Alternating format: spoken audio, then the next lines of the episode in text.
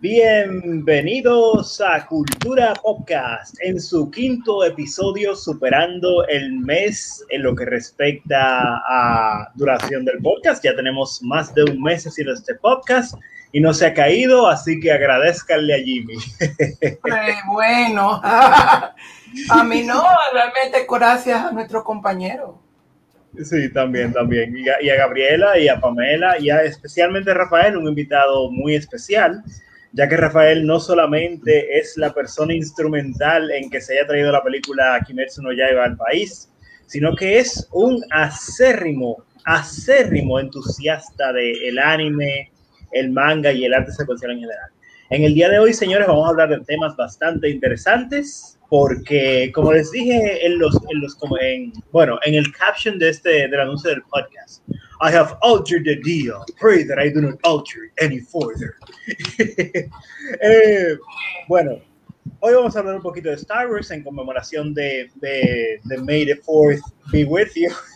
Vamos a hablar también de Magical Girls. Ya ese tema lo manejan un poquito más Gabriela, Pamela y Rafael. Y entiendo que también. también vamos a hablar también de un tema que no se puede quedar porque hoy es el día de Goku. Si tienen tiempo, no dejen de visitar eh, la página geek.com.do, que es una página en la que estoy colaborando y ahí también pueden ver un poquito más del día de Goku.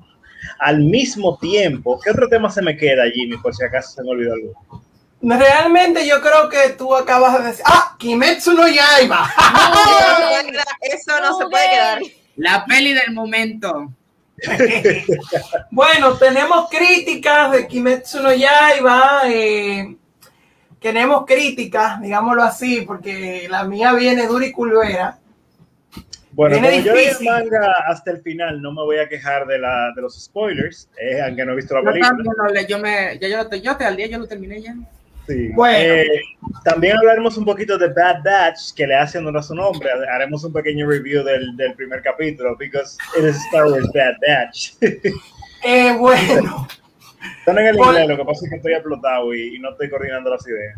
No, no, no, no, no te preocupes por eso.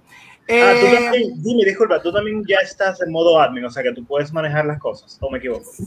Sí, creo que sí, creo que puedo manejar las cosas de este lado. Chulísimo. Eh, ¿cómo, yo puedo, ¿Cómo yo puedo poner a que todo el mundo aparezca para cambiar el... Ah, sí, lo que pasa es que tú vas a brand. Señores, bienvenidos. El tema de hoy también es cómo usar StreamYard. Paso ¡Exacto! uno. Ahí está. Ah, sí, bueno. Perdón, déjame cambiar el modo para que sus caras sean más prominentes que la mía. Perfecto. Sí. Ahora sí. ¿Cómo es? Buenas noches a todos. Buenas. Un saludo especial, qué bueno. Eh, vamos entonces, señores, a empezar con nuestro ameno conversatorio. Ah, Jimmy, perdona que te interrumpa, antes de continuar. Eh, creo que no han terminado todavía, pero los muchachos de encuentro de dibujantes, que creo que empezarán un poquito más tarde hoy, están haciendo un recuento de Free Comic Book Day. Y como los amamos, no nos importa que dejen de ver este para verse. Así que este como quiera se va a grabar. Así que continuamos. Bueno, en este caso vamos a comenzar con un tema muy interesante, que es el tema de May the Fourth. Como ustedes sabrán, cada año se celebra May the Fourth, que es Star Wars Day, en el mundo geek. y este año nos trajeron una sorpresa un poquito, diría yo, desagradable, muy poco agradada, no muy querida, vilipendiada. O sea, otra, otra decepción más del campo Kennedy. O sea, ¿por dónde uno empieza? ¿Y dónde uno puede, qué uno puede decir de The Bad Batch que seguro ustedes no lo hayan pensado en el momento de verlo? Bueno, yo te digo una cosa, eh, The Bad Batch eh, le hace honor a su nombre, o sea, yo lo acabo de decir ahora mismo, y lo repito ahora en español. Eh, te digo una cosa, yo no me había sentido como si mi inteligencia fuera tan subestimada como con The Bad Batch. Fue como que, ay, perdón, que tengo el otro live abierto sin darme cuenta. ¿Soy yo o otra, uno, otro de ustedes que no Soy yo, soy yo, soy yo, hermano. Querías escuchar tu voz. Bueno, no, lo que pasa es que, que, le prometí a alguien que le iba a mandar el live, entonces. Ah, ya, pero no te preocupes. La cosa de Bad Batch eh, en Disney Plus es que empieza, número uno, con una actuación que desde mi punto de vista es malísima. O sea, o quizás no tanto la actuación, parece que es más como el guion que le dan a, la, a los actores de voz. Es una cosa terrible, como que yo vengo, este es el primer capítulo de Bad Batch. Pamela, creo que debemos destruir a esos droids. Sí, me encanta explotar cosas. O sea, todos los estereotipos eh, en, en, obra, eh, vamos a decir, en cualquier argumento que tú puedes pensar que pasa en, los, en, en, las caricaturas de los sábados por la mañana, están en The Bad Batch. Para serle sincero, siento que mejora un poquito a medida que pasa el primer acto del primer capítulo. Pero de todos eh, yo francamente no sé si la termine, quizás simplemente estoy eh, fuera de contexto y quizás la serie es para un público infantil, pero entre ustedes y yo, si algo ha demostrado Avatar The Last Airbender es que una serie animada para niños no tiene que ser estúpida para que uno para que pueda disfrutar. Continúa, DJ Jimmy. Yo voy a decir tres cosas rápidas sobre The Bad Batch. La primera es, y creo que la más importante, es que yo siento como que esta es otra serie que Kennedy le embarga. O sea, Kennedy está, Kennedy está como estos peloteros que no pega una. Ella está que no pega una. Desde que ella se ha sentado ahí en, en, manejar Star Wars, no ha pegado una. Rogue One es la única película de Disney que tú puedes decir, bueno, es una película de Star Wars. Sí. Porque todo lo demás que ella ha hecho ha sido un desastre. O sea, episodio 7 empezó más o menos bien. Episodio 8, una embarrada. Episodio 9, otra embarrada. embarrada. Solo otra embarrada. O sea, es una producción, es como quien dice, un, un... Fíjate que hasta se te olvidó solo. Sí, o sea, solo lo tuve que decir al final. A ustedes vean. Yo estaba a punto de, espérate, yo estaba a punto de decirle a Gabriela, ¿tú estás segura que hicieron una película de solo para que tú veas lo memorable que es esa película? Yo no la he visto todavía hablando de eso. Ah, honestamente, a mí se me olvidó casi por completo de lo que trata. O sea, desde que, que Kennedy, sí. y, o sea, no es, por, no es por nada malo, y no es que yo quiero que ella le vaya mal, pero desde que ella tomó la rienda de Lucasfilm, le ha ido mal y ella incluso está saboteando a gente como eh, Dave está saboteando a gente como eh, John Pero, Favreau, que la ha arreglado. Y ese, fre ese, freco o freca en los comentarios, perdonen que no puedo, no puedo ver el nombre de la persona si comentar del grupo de Facebook. Bueno. Last Jedi no fue una embarrada. Sorry. Mira, yo tuve una, nada más un comentario breve sobre Last Jedi. Bueno, bueno. Eh, a mí, honestamente, de la nueva trilogía, me pareció visualmente la mejor.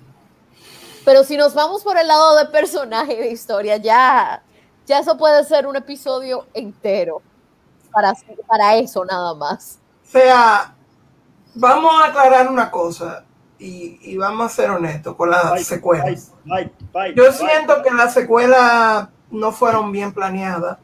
Las secuelas fueron hechas a la brigandina. O sea, la definición de a la brigandina.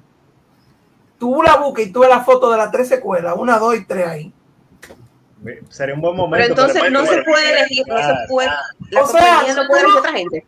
O sea, tú no puedes elegir cuál, cuál, cuál de las tres películas es más mala. Antes, antes, yo como fanático acérrimo de Star Wars, pensaba que las precuelas eran malas. Yo pensaba que Jar Jar malo. Yo pensaba que, que los midichlorians eran una mala idea, pero, o sea, yo como fanático de Star Wars, yo detesto la secuela. O sea, tú creas un personaje como Rey. Rey es un Mary Sue. Vamos, vamos a ser honestos. Rey es, un, es tu real Mary Sue. Que forcen un romance entre ella y Kylo Ren. Que en la película iba a ser supuestamente entre ella y entre ella y Fenn al principio. En el 8 hicieron como que él, como que Fenn, que para ella, para él ella no existía, y después en la novena película hicieron como que él y Rose eran completos desconocidos. Es decir, la falta de coherencia a nivel del diálogo, a nivel del, del, screenwriting, se notaba en esas interacciones de los personajes, porque ¿cómo tú me vas a decir a mí que Finn pasó de que Rey era el centro de su universo en el episodio 7, a que prácticamente no la mencionó en el 8, a que de nuevo volvió a ser el centro de su universo en el episodio 9, por decir uno de los tantos ejemplos de esa falta de coherencia que tú mencionaste. Y que tú legit, tú, tú, tú te sientes mal por lo, por, no por los personajes, sino por los actores. Yo legit me siento mal por John Boyega, yo legit me siento mal por, por Mary Tran, ¿es que se llama? La que hacía de... Eh, Sí, Kelly Marie Tran, que por cierto, que por cierto, gracias a Dios que la gente se calmó cuando con el tremendo rol que ella hizo en Raya. Gracias. Porque la gente le estaba echando una cantidad de arena por Star Wars que ella no se la merecía. O sea, yo me siento mal por ella, pero vamos a ser honestos. El personaje de Rostico la, la querían juntar con Finn, pero por y esto es lo importante, esto es lo más importante, por culpa del mercado chino, lo tuvieron que quitar.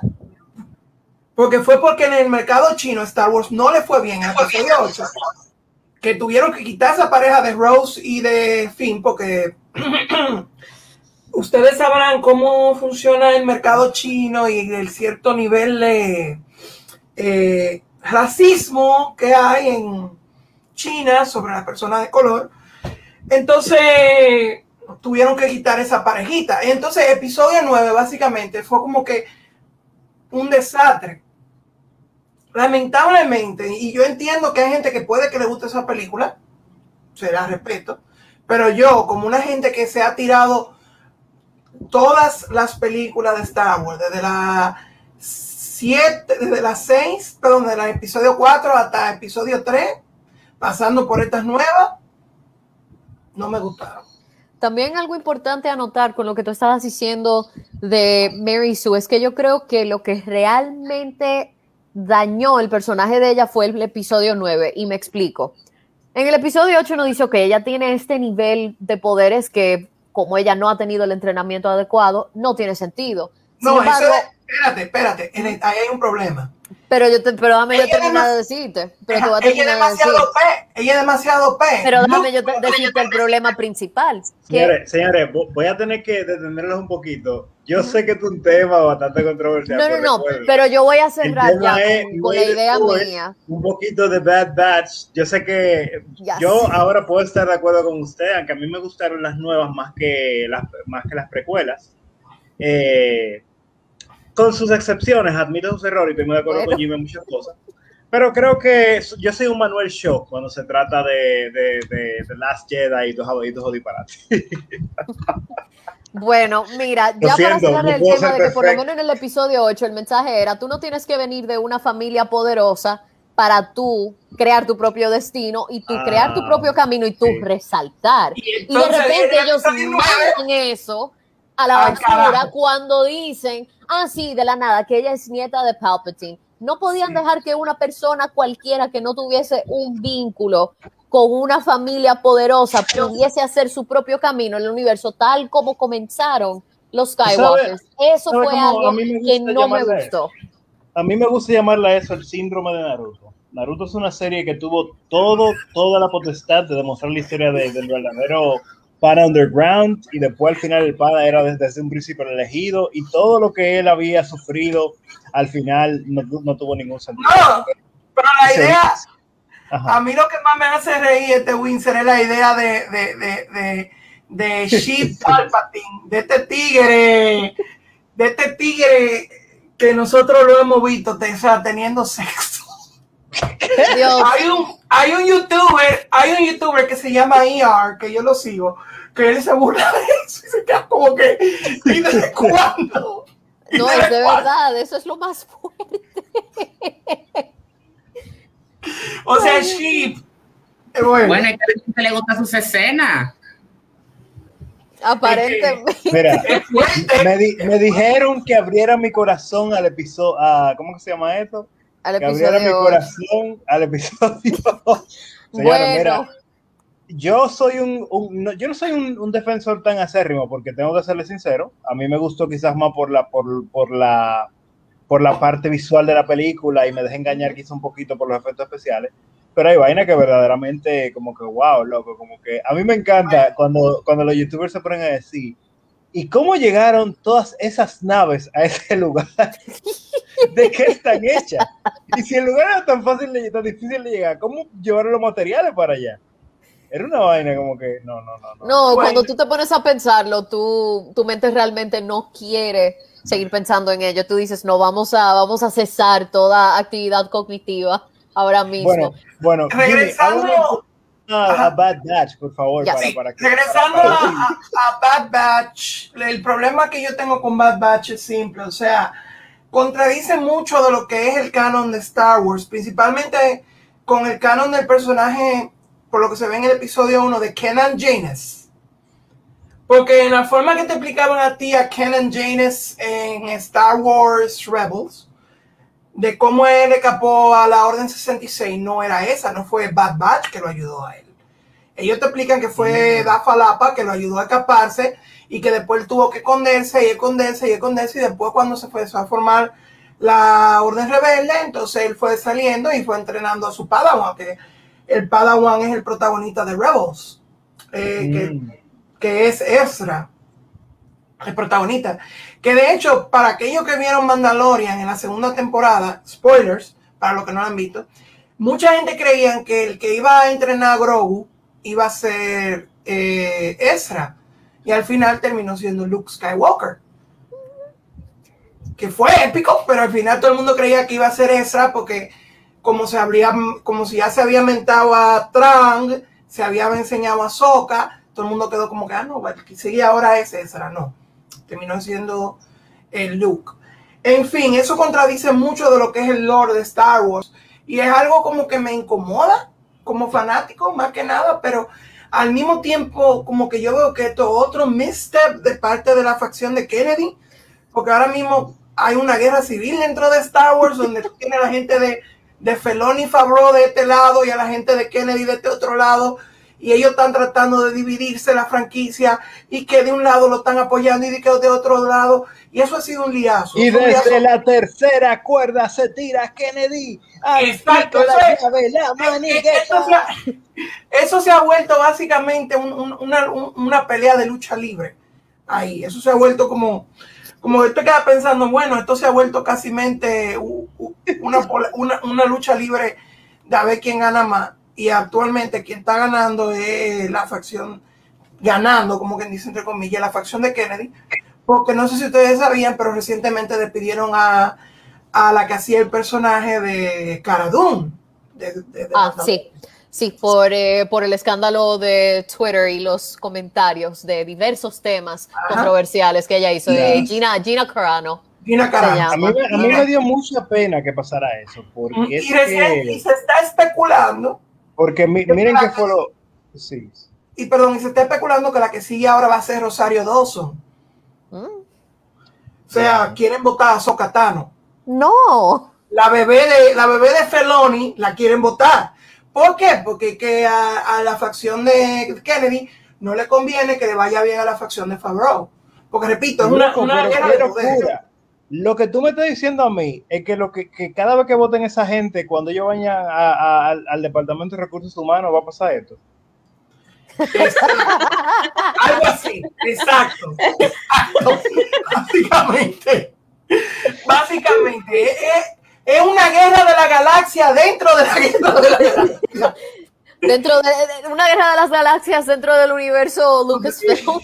Exacto. Entonces tú tienes un grupo de un grupo liderado principalmente por mujeres por Kathleen Kennedy y un grupo creativo donde hasta el mismo George Lucas está, que es Dave Filoni y John Favreau. Y es a dar ese tiro y a la brigandina, a ver quién gana. Pero vamos a ver. Pero algo así es lo que está pasando. Es lo que está pasando ahora mismo. Sí, algo así. Algo así. Algo así.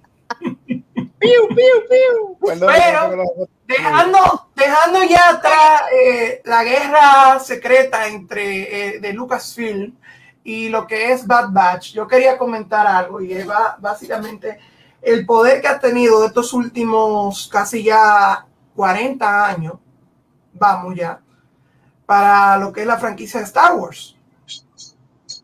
Lo podemos mencionar ya. Sí. Bueno, algo súper importante que quizá algunos no saben es que uno no puede hablar de May the Fourth o cualquier cosa relacionado a la historia o el impacto que Star Wars ha tenido si uno no habla de Tristan y Mézières, que ellos son un equipo de un escritor y un artista de bande dessinée o tiras ilustradas, como se conoce en francés, que crearon la historia que quizás algunos de ustedes conocen, que se llama Valerian.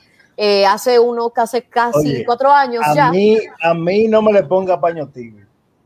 ¿Mm? Eso fue un robo a mano armada. Pero déjame yo decirte, ya yo, yo voy a eso, tranquilo. Dilo, dilo. papá, oye, no vas con tu No, pero, déjame yo terminar, porque oye, el tema es que Valerian, la primera tira salió 10 años antes que el episodio 4. Entonces, tiene también la particularidad de que, miren, ellos, esta es una edición de aniversario, de aniversario, ellos tiraron tres volúmenes y en esta primera ellos tienen una comparación y una entrevista bien interesante en la segundito, que se eh, demuestra... En el, ah, eh, muéstralo ahora, que está- estás en el solo Sí, layout. miren, ok, déjenme ver si aquí se puede ver bien. Miren, aquí ustedes pueden ver en la parte de arriba, espérate que está un chin doblado, ok, ¡Yañe, qué gangster! y ya, ahí está. Entonces miren, ahí está Slave Leia con Slave Lorelin, uh, the Millennium Falcon. Aquí abajo pueden ver a Han Solo, a Han Solo y Valerian congelados de la misma forma. Aquí abajo el villano principal, prácticamente Darth Vader es ping pong, a él y también él está todo quemado, como podrán ver aquí abajo. Y finalmente aquí abajo ustedes tienen a un personaje de The Phantom Menace que es prácticamente igual que a lo que se ve en Valerian. Entonces, ese, ese era Guato, ¿no? yo creo que sí, yo creo que ese era su nombre. eh, lo mencionan por acá, te lo confirmo en un momento, pero me da mucha pena realmente porque realmente el concepto de una ópera espacial, de space opera, comenzó con la historia de Valerian.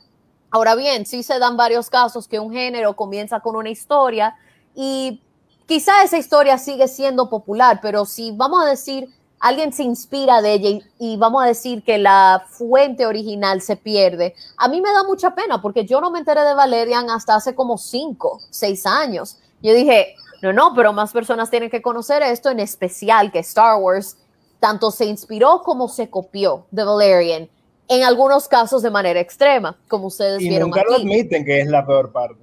No, espérate, yo te tengo entonces, para, como parte de la tarea de cómics que nosotros como Cultura Podcast les dejamos todos los domingos, les recomiendo que se lean Valerian. Tienen Espérate, va- va- diferentes hacer volúmenes y in- diferentes historias. Vamos a ser más inclusivos. Eh, Va- Valerian eh, los de Lee. Eh, ¿Cómo que se pronuncia el nombre de la muchacha? Ah, Lorelin, Los de bueno, Lorelin, como les, les decía Gabriela. Bueno, para, excelente para, para aquellos que como yo que no hablan francés, Valerian and Lorelai. o Valeria, Ah, o bueno. Valerian, Gracias, ya. gracias, gracias. Sí, algo, algo muy Lorelai, historia. ah, Yo de francés no sé. Windsor, te mandé una cosa, revísala. pero es- ustedes me escuchan bien o, o no me Sí, te escuchan? escuchamos. Ah, perdón. Algo muy curioso de esta historia es que ustedes dirán como que, wow, Star Wars se copió de esto casi al carbón, pero eh, lo bellísimo de esta historia es que es tan extensa que lo que pasa en Star Wars es como quien dice, o lo, o lo que toma Star Wars Una milésima parte. Una molécula que viaja, que viaja en el tiempo. Y miren, ahora que tú Aquí hay- mencionaste a, a Lorelin, algo que es impresionante, sobre todo considerando la época en que esto se concibió, es, eh, esto no es tanto un spoiler porque lo mencionan en el primer capítulo, como a la mitad, y es que Lorelin es quien rescata a Valerian durante su misión. Y recuérdense que esto salió en el 1967, una época en la que el concepto de mujeres empoderadas no era exactamente Bien común, visto. O era práctica, exacto, o realmente no existía en aquel entonces. Entonces, el que ellos hayan puesto a que una mujer rescatara al protagonista principal, entonces eso es un detalle que te da una idea desde muy temprano el tipo de personaje que Lorelin es, porque hasta aquí en la entrevista que ellos tienen, de verdad, este, esta edición especial, si tienen el chance de comprarla, cómprenla, porque tienen entre como tres o cuatro entrevistas ahí y early concepts de todo. Y ellos ahí hasta relajan y dicen, bueno, que todo el mundo dice que la princesa Lea fue inspirada por Lorelín, pero eh, le, hizo falta como un poco más de la picardía y de la coquetería de, de Lorelín y de la chulería. Yo dije, oh, pero esta gente no, no tiene filtro, entonces... Ah. Tú ves, eh, eh, como que es, es, algo interesante y es interesante ver por qué y cómo se inspiraron de ese tipo de material. Adicional a eh, eso, yo Jimmy, antes, antes de que continúes, ya tengo los recursos visuales que me pasaste. Ajá. Eh, dame un segundito, ve hablando que los voy a ir poniendo para que puedas utilizarlos de Bueno, adicional a eso, yo quiero agregar que otra gran inspiración de la cual se conoce mucho, que eh, George Lucas mismo ha dicho que cogió bastante, ha sido de los films de un gran director japonés llamado Akira Kurosawa. Akira Kurosawa era director de películas como Rashomon, Throne of Blood y The Hidden Fortress. Aquí vemos algunas cosas de las cuales él se copió. Eh, por ejemplo, ahí vemos Jonas. Ese es un fanart, por cierto, donde se copian algunas escenas. Aquí vemos unas escenas muy interesantes. Estas son escenas de la película The Hidden Fortress en la izquierda. En la derecha vemos escenas de Star Wars que son copias exactas de escenas que aparecen en la película. Entonces, gracias a esta película y recurso visual de The Hidden Fortress es que tenemos la película moderna de Star Wars, ya que no solamente se debe al cómic francés de, de Valerian, sino que también tiene toques e inspiración de lo que es eh, estas películas de samuráis que George Lucas solía ver en el cine, que en esa época la película de Samurai la pasaban súper barata, como a 5 centavos en los cines, en los cines normales. Entonces, ¿qué él hacía? Él iba al, al matiné, pagaba sus cinco cheles, veía 10 o 4 o 5 películas japonesas y la gran mayoría de esas películas eran de Kurosawa y él lo copiaba lo que veía y de ahí se inspiró él para crear sus películas. Entonces, gracias a esta película, nosotros tenemos cosas, por ejemplo, como la comedia que existía entre R2D2 y C3PO, que se inspiraron en esos dos personajes que vemos ahí de Hidden Fortress, eh, escenas directamente calcadas, como son escenas de cuando le dan el, la premiación a los héroes durante episodio 4. La escena de redención de Vader la podemos ver claramente. Duelos parecidos como los que aparecen en películas como Yojimbo en toda la película. Y no solamente hay inspiración de ahí, no solamente crean que él solamente calcó de Kurosawa, sino que también, por ejemplo, el color dorado de Citripio se inspiró mucho en lo que es María de Metrópolis, que es una oh. película blanco y negro. Sí, una película blanco y negro de 1900 de los 1920, muy buena, que de hecho yo me yo tuve el placer de verla completica en Berlín en, el 2010 cuando se restauró la película. Yo tuve el placer de verla entera. Y el color dorado de Citripio se inspiró de ese de, de ahí. Los seriales de Flash Gordon fueron otra inspiración muy grande que tomó George Lucas a la hora de crear lo que es Star Wars. Y una última inspiración que ustedes no lo van a creer es el tokusatsu. Para que ustedes vean que, como diría el mismo George Lucas, todo es un círculo, todo llega hasta, hasta un punto.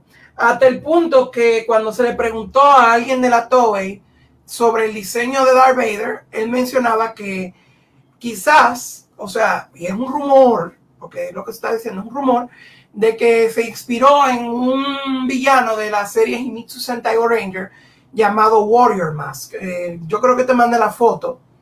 Eh, yo creo que no, pero vamos a ver. Sí, una cosa que, quería. Ay, sí, sí, sí. sí, sí. Pero hay Warrior Mask. Pero curiosamente, voy a poner la foto un momento, pero curiosamente, eh, podríamos decir que ese mismo villano, bueno, no diría una, una inspiración de porque al final es la cultura japonesa.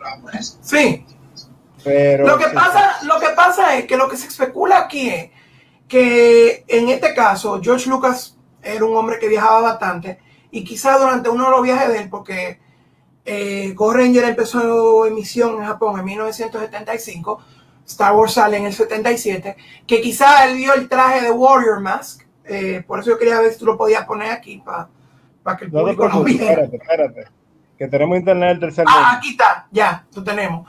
Eh, que él vio ese traje, el de Warrior Mask, y dijo, bueno, ese puede ser la base de Darth Vader. Y si ustedes se ponen a ver y se, y se fijan, hay detalles parecidos a lo que pronto se volvería Darth Vader ahí. Y un dato de color, porque me gustaría dar el dato de color, que es, un- es totalmente innecesario. Ah, por cierto, ese es un traje japonés ya, ese es un traje de samurái japonés, pero es para que ustedes vean las similitudes que hay.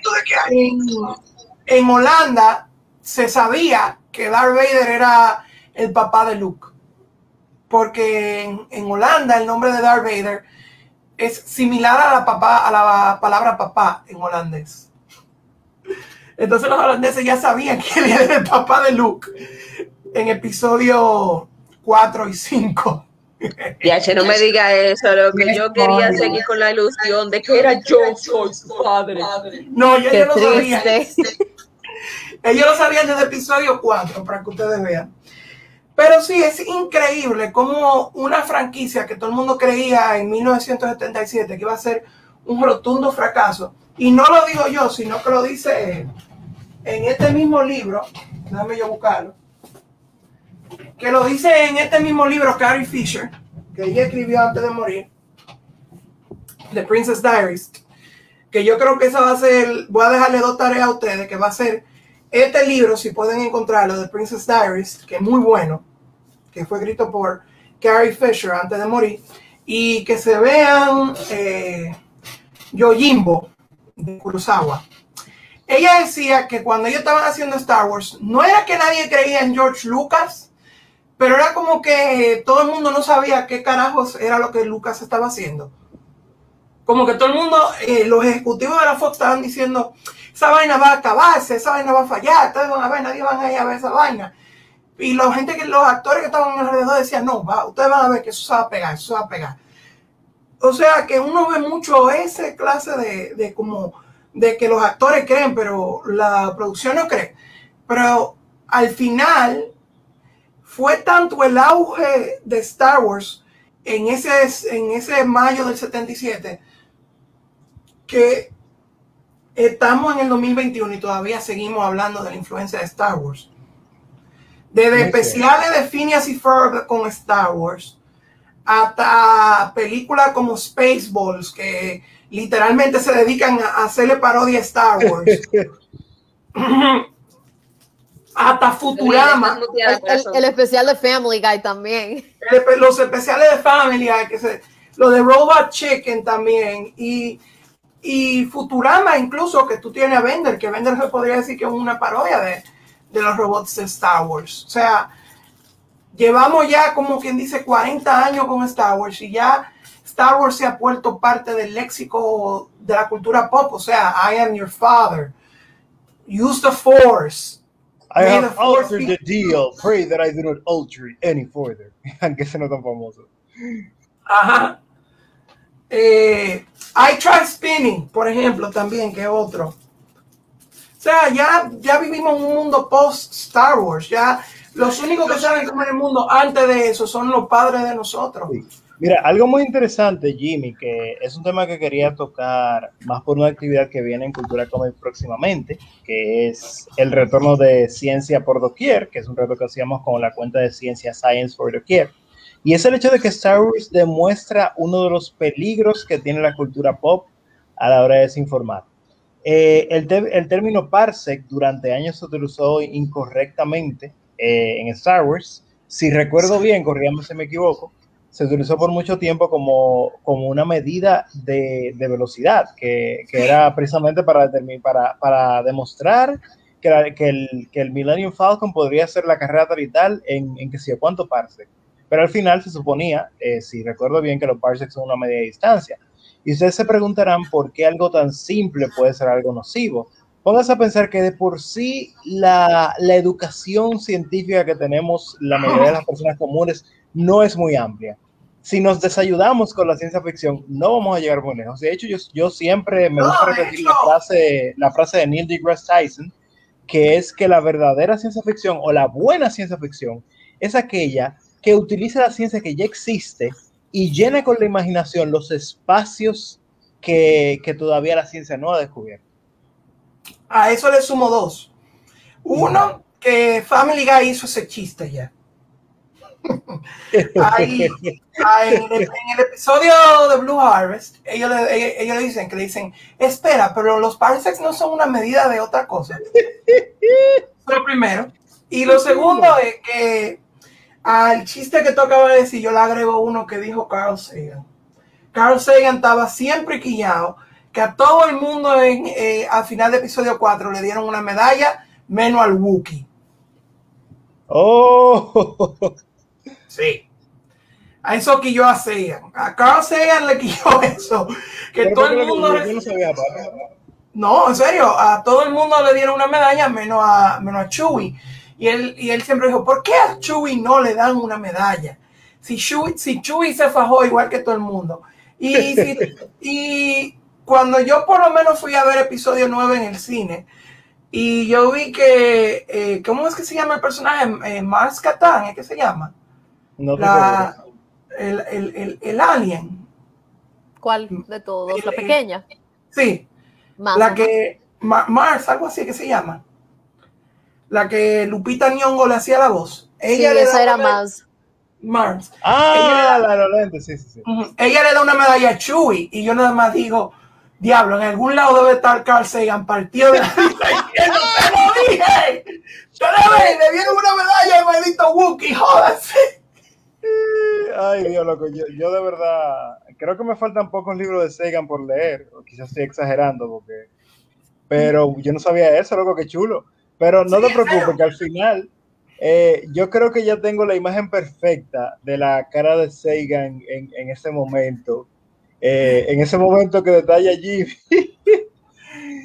eh, no, no, pero bellísimo, ¿verdad? Para quienes no saben quién fue Carl Sagan, Carl Sagan es considerado uno de los, astrofísicos más prominentes eh, en los últimos 100 años. Es una persona que, no tanto por sus descubrimientos científicos, sino porque fue una, porque fue una persona que, así como Neil deGrasse Tyson, llevó, llevó la ciencia al hombre común. Y no hay, hay pocas cosas más importantes que lograr educar a la gente. Pero sin más preámbulo, esta es la cara de Carl Sagan cuando, cuando al Wookiee le dieron su medalla.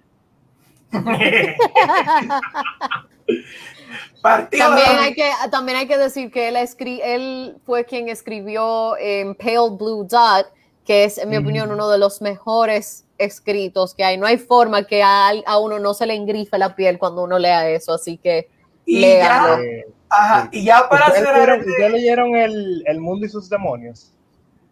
Mm, mm, no, todavía no. Mira, ustedes se tienen que, se tienen que ir, a, paremos el podcast y vayan a leer ese libro. The Demon Hunted World es el libro que todo ser humano debería leer. O sea, para mí esa es la Biblia, no la Biblia, porque lo, lo chulo de ese tipo de libros es que son libros para que gente como yo, que somos más brutos que el caray, podamos entender la ciencia. Entonces, eh, es chulísimo porque te dan un punto de entrada para tú poder como decir, contra, pero toda esa vaina, cuando hacen el chiste de que, que this is not rocket science, en verdad, ellos te lo ponen de una manera tal que tú empiezas a decir, ah, ok, ahora sí tiene sentido esta vaina. Uh -huh. No, es verdad lo que tú dices, que yo iba a decir que ya para finalizar, yo quiero leer un comentario que alguien puso aquí, que es un meme bastante conocido. Vamos a ver si me sale bien. Hello there. ¿Verdad? No me acordaba de eso. Señores, eh, quizás no se dieron cuenta, pero hablamos de, de Valerian y, y los Relíos, como se pronuncia, y esa es una obra, si no me equivoco, de Moebius. No, de Moebius. No, Moebius, de, de Christian Messier. No. No, es de eh, Pierre Christian y Jean-Claude Messier. Que, ¿qué metía de pata? Yo juraba que Valerian en los, en los era algo, era, era algo de, de Dios mío, pero ¿qué pronunciación tiene esta muchacha? Eh, yo sé que a ti no te gustan los franceses. No, a mí me da miedo hablar francés con ella. Pero hay que practicar, bueno, eh, señores, suéltense. No, no, no, no, no, miren. a mí déjame con el inglés, tareas, gracias. Tienen tres tareas. Tienen Valerian, Jimmy, repite la tuya. Eh, verse la película Yojimbo de Kurosawa. Y alternativamente si quieren pueden leerse este libro si lo pueden conseguir. The Princess Diaries de Carrie Fisher. Bastante insightful de aquellos días. Ah por cierto ya para como quien dice cerrar el tema déjame enseñar una fotico que ella puso aquí que son inéditas de esa época. Déjame ver si lo puedo encontrar. Espérate que son también, también escondida. Dios. Ah. Está una fotico que ella tiró. Por cierto, en este libro, no por dar spoilers, pero en este libro ella menciona de un romance que ella tuvo con una de las personas que aparecen en la película. No diré quién. Léanlo. Deme un segundito, que es algo que, que eh, me dejó un poquito impactado. Algo de eco. Bueno. Entonces, Entonces ¿quieren pasar, a, Kimetsu, Marvel? Vamos entonces, señores, a entrar. Yo pensaba que íbamos a poder pasar a Dragon Ball, porque erróneamente yo atribuí Valerian al autor. Eh, o sea, yo, juraba que Moebius está involucrado en el proyecto de Valerian, que, que, metía de pata.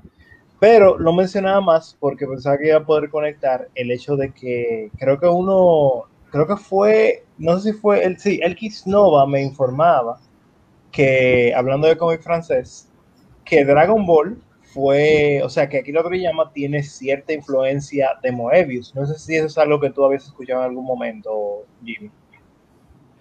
Eh, yo no había escuchado tanto de eso en ese momento, ah. de este momento. Miren, perdón, hay que mencionar el preámbulo de porque hoy se celebra el día de Goku o día de Piccolo, como se conoce, porque hoy también se conoce como día de Piccolo porque el 9 de mayo fue el día que supuestamente eh, Piccolo, antes de volverse bueno y parte del equipo Z, dijo que iba a conquistar la Tierra e incluso es una fecha avalada oficialmente por el gobierno japonés. Así que hoy celebramos a eh, nuestro Saiyajin favorito o a uno de ellos. Eh, yo quería saber una cosa, eh, Windsor.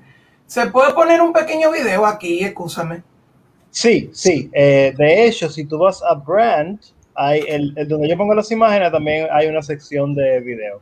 Y qué bueno que se me olvidó se me olvidó que tú tenías acceso de admin, que por eso es que te estaba subiendo las, las imágenes. Súbala usted. ok, espérate, ¿dónde es que tú dices que se pone? Bueno, tú vas a Brand a la derecha, tú vas a un poquito y hay una, una, sección que dice Video Clips.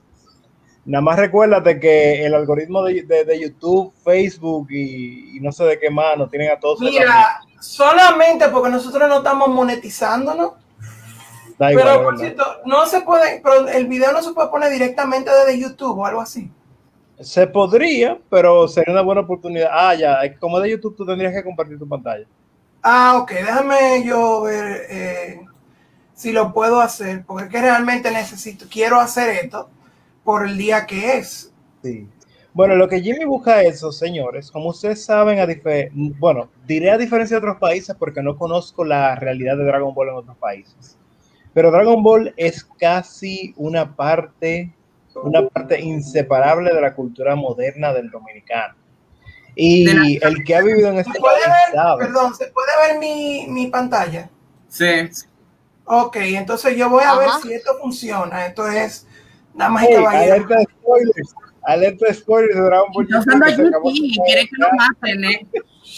Ah, no, pero eso es Dragon Ball GT, no importa. Pero usted no quiere usar esa, no.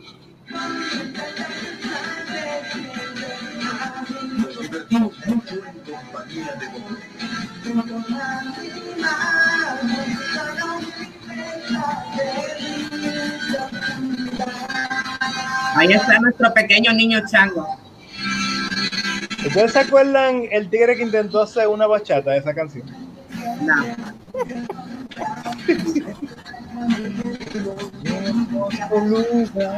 Cuando era Señores, fue tan valioso para mí. Si no cantan conmigo, no quiero nada. Saber que acaso tú conmigo.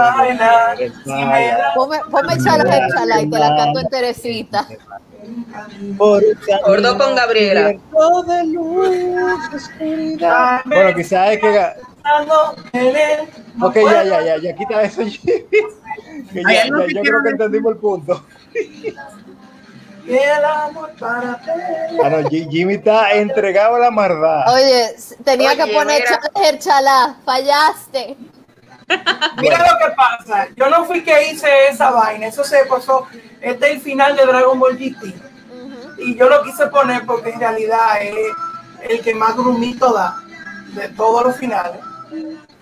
Aunque el fandom lo va a funar, pero bueno. ¿Cómo fue? Aunque el fandom no lo quiera admitir. Ah, bueno, yo, yo, lo, yo lo admito. ¿Qué, qué recuerdos! ¡Ay! Ahora sí. Eh, pásame el pote de romo, por favor. Ay. Ya, ya, ya me volvió la depresión. Ya que estamos hablando de Dragon Ball Z, de Dragon Ball, hay que Mira, recordar mira. que anunciaron que va a haber una nueva película de Dragon Ball para 2022.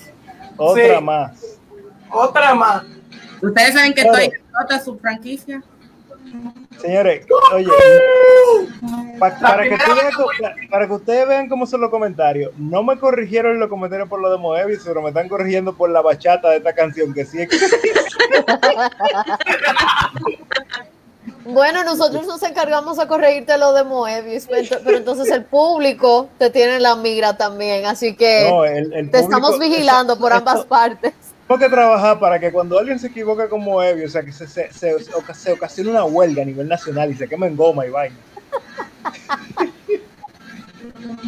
Oye, pero Jimmy está, mira, na- nada más le falta que, que, que, que empiece su Ay, ay, ay, ay. Lo que pasa es que ustedes tienen que entender que, y yo voy a, lle- yo, yo voy a llegar a eso ahora, yo voy a llegar al punto de todo esto. No se preocupen. Pero tú vas a poner ya la Excel, la verdad que sí. No, porque este es el final de GT. Mira, ya que estamos, en- ya, ya que estamos en esto, ya que estamos en esto, yo quiero hablarle de algo que no ha pasado y que no va a pasar. Yo necesito que el Saiyajin 4 llegue. Yo necesito que el Saiyajin 4 llegue a Dragon Ball Super. Ay, Y es que de verdad, ojalá. Ay, ojalá. Si De eso las pocas cosas que me gustaron de Dragon Ball GT están eh, está el Super Saiyajin 4 y Gogeta Super Saiyajin 4. Ay, ay, ay, ay, ay. Es que la cosa del Super Saiyajin 4, señores, hay un fan que hizo una animación del Super Saiyajin 4 contra el Super Saiyajin God último nivel. Y fue bacanísimo porque el pana se inventó que el, que el Super Saiyajin 4 es el máximo nivel que puede alcanzar un Saiyajin. Y como que el, el Super Saiyajin Dios es como que un Saiyajin intentando ser lo que no es. Y que al final ellos pelean. Y la razón por la que el Saiyajin 4 le gana a Chepa es precisamente por eso. O sea, tú no eres un dios, tú eres un Saiyajin. Y eso de fan, eso no, eso no es canon, pero yo me quedé como, wow, ¿por qué no puede ser canon, loco? O sea, de verdad. Mira, incluso alguien aquí tiene un comentario que dice, "Su- el Super Saiyajin 4 es superior a cualquier cosa que haya sacado Super. El problema Eh, es que bueno, hay, únicas hay un pequeño, hay un pequeño, hay un pequeño detalle, o sea, hay un pequeño detalle, hay dos pequeños detalles. El primero es que, Bienvenidos al bonito canal. espérense, what the heck, Apaga, what the heck. Ok, pero- Hay un, hay un cruce de canales. Ya. En fin, hay un pequeño detalle que lo que pasa con Dragon Ball GT, el Dragon Ball GT no es canon. Akira Toriyama Ujú. descanonizó totalmente a Dragon. Ball. No, él lo dijo desde un principio. Nada de lo que pasó en Dragon Ball GT pasó. Exacto. Claro, hay Sí. casos como el de Broly, que Broly después lo hizo canon. No, pero lo de Broly, lo de Broly él lo volvió canon, pero él volvió a Broly canon con la película de Broly que él hizo. Ajá. Bueno, No bueno, varias, porque eh, son muchas las películas de Broly. Sí, pero No. la, la, la que es canon. La última. No, la- La las última, otras- ah, no, esa yo no la he visto. Yo nada más he visto las primeras tres que Las sacaron de tres Esas Broly. tres no son canon. Exactamente, que la primera fue la que salió Ajá. técnicamente No. antes de la saga de Cell. Si uno se, pone, se lleva de la edad de Gohan. Yo quería comentar sobre el impacto de Goku. En primer lugar, el impacto de Goku en Latinoamérica. Que es un dato, y le tengo un dato muy interesante, es que... Mario. No, espérate, agárrate de esta. En México, en las últimas dos elecciones, si mal no me equivoco, y me puede corregir cualquier mexicano que esté viendo esto, han puesto a Goku como candidato presidencial ya dos veces. Típico, me lo creo. Hasta el punto en que Goku se ha vuelto parte del léxico latino, el léxico del mexicano, con Goku adoptando la, la, la Goku siendo adoptado para vender tacos, vender eh, tamales y cosas así. Lo mismo pasa en, en, en, Perú, donde él es adoptado por banco y vainas así, que te quedas pensando, ¿y qué busca Goku haciendo esta clase de cosas? Y lo mismo pasa en República Dominicana. A esto yo le sumo y le voy a sumar una anécdota muy personal, que es que yo no sé aquí quiénes tienen esa edad, porque yo no sé qué edad ustedes tienen, pero para nosotros que veíamos Goku en el canal 11, levante la mano y que veía Goku en el canal 11. Eh, mi mano está siendo levantada, no Veo que nada más aquí hay uno que no veía Goku en el canal 11. Para los que veíamos Goku en el canal 11. Es que yo tenía cable. Hey, mire. ¡Oh! ¡Mire! ¡Oh! ¡Oh! ¡Oh! ¡Oh! Perdón, por comentarlo así. Verlo en el canal 11, verlo en Tsunami y después Adult Swim cuando lo movieron para allá, así que uno podía tener las dos cosas. Perdóneme, pero por comentario así es que no se acaba en matar. República Dominicana.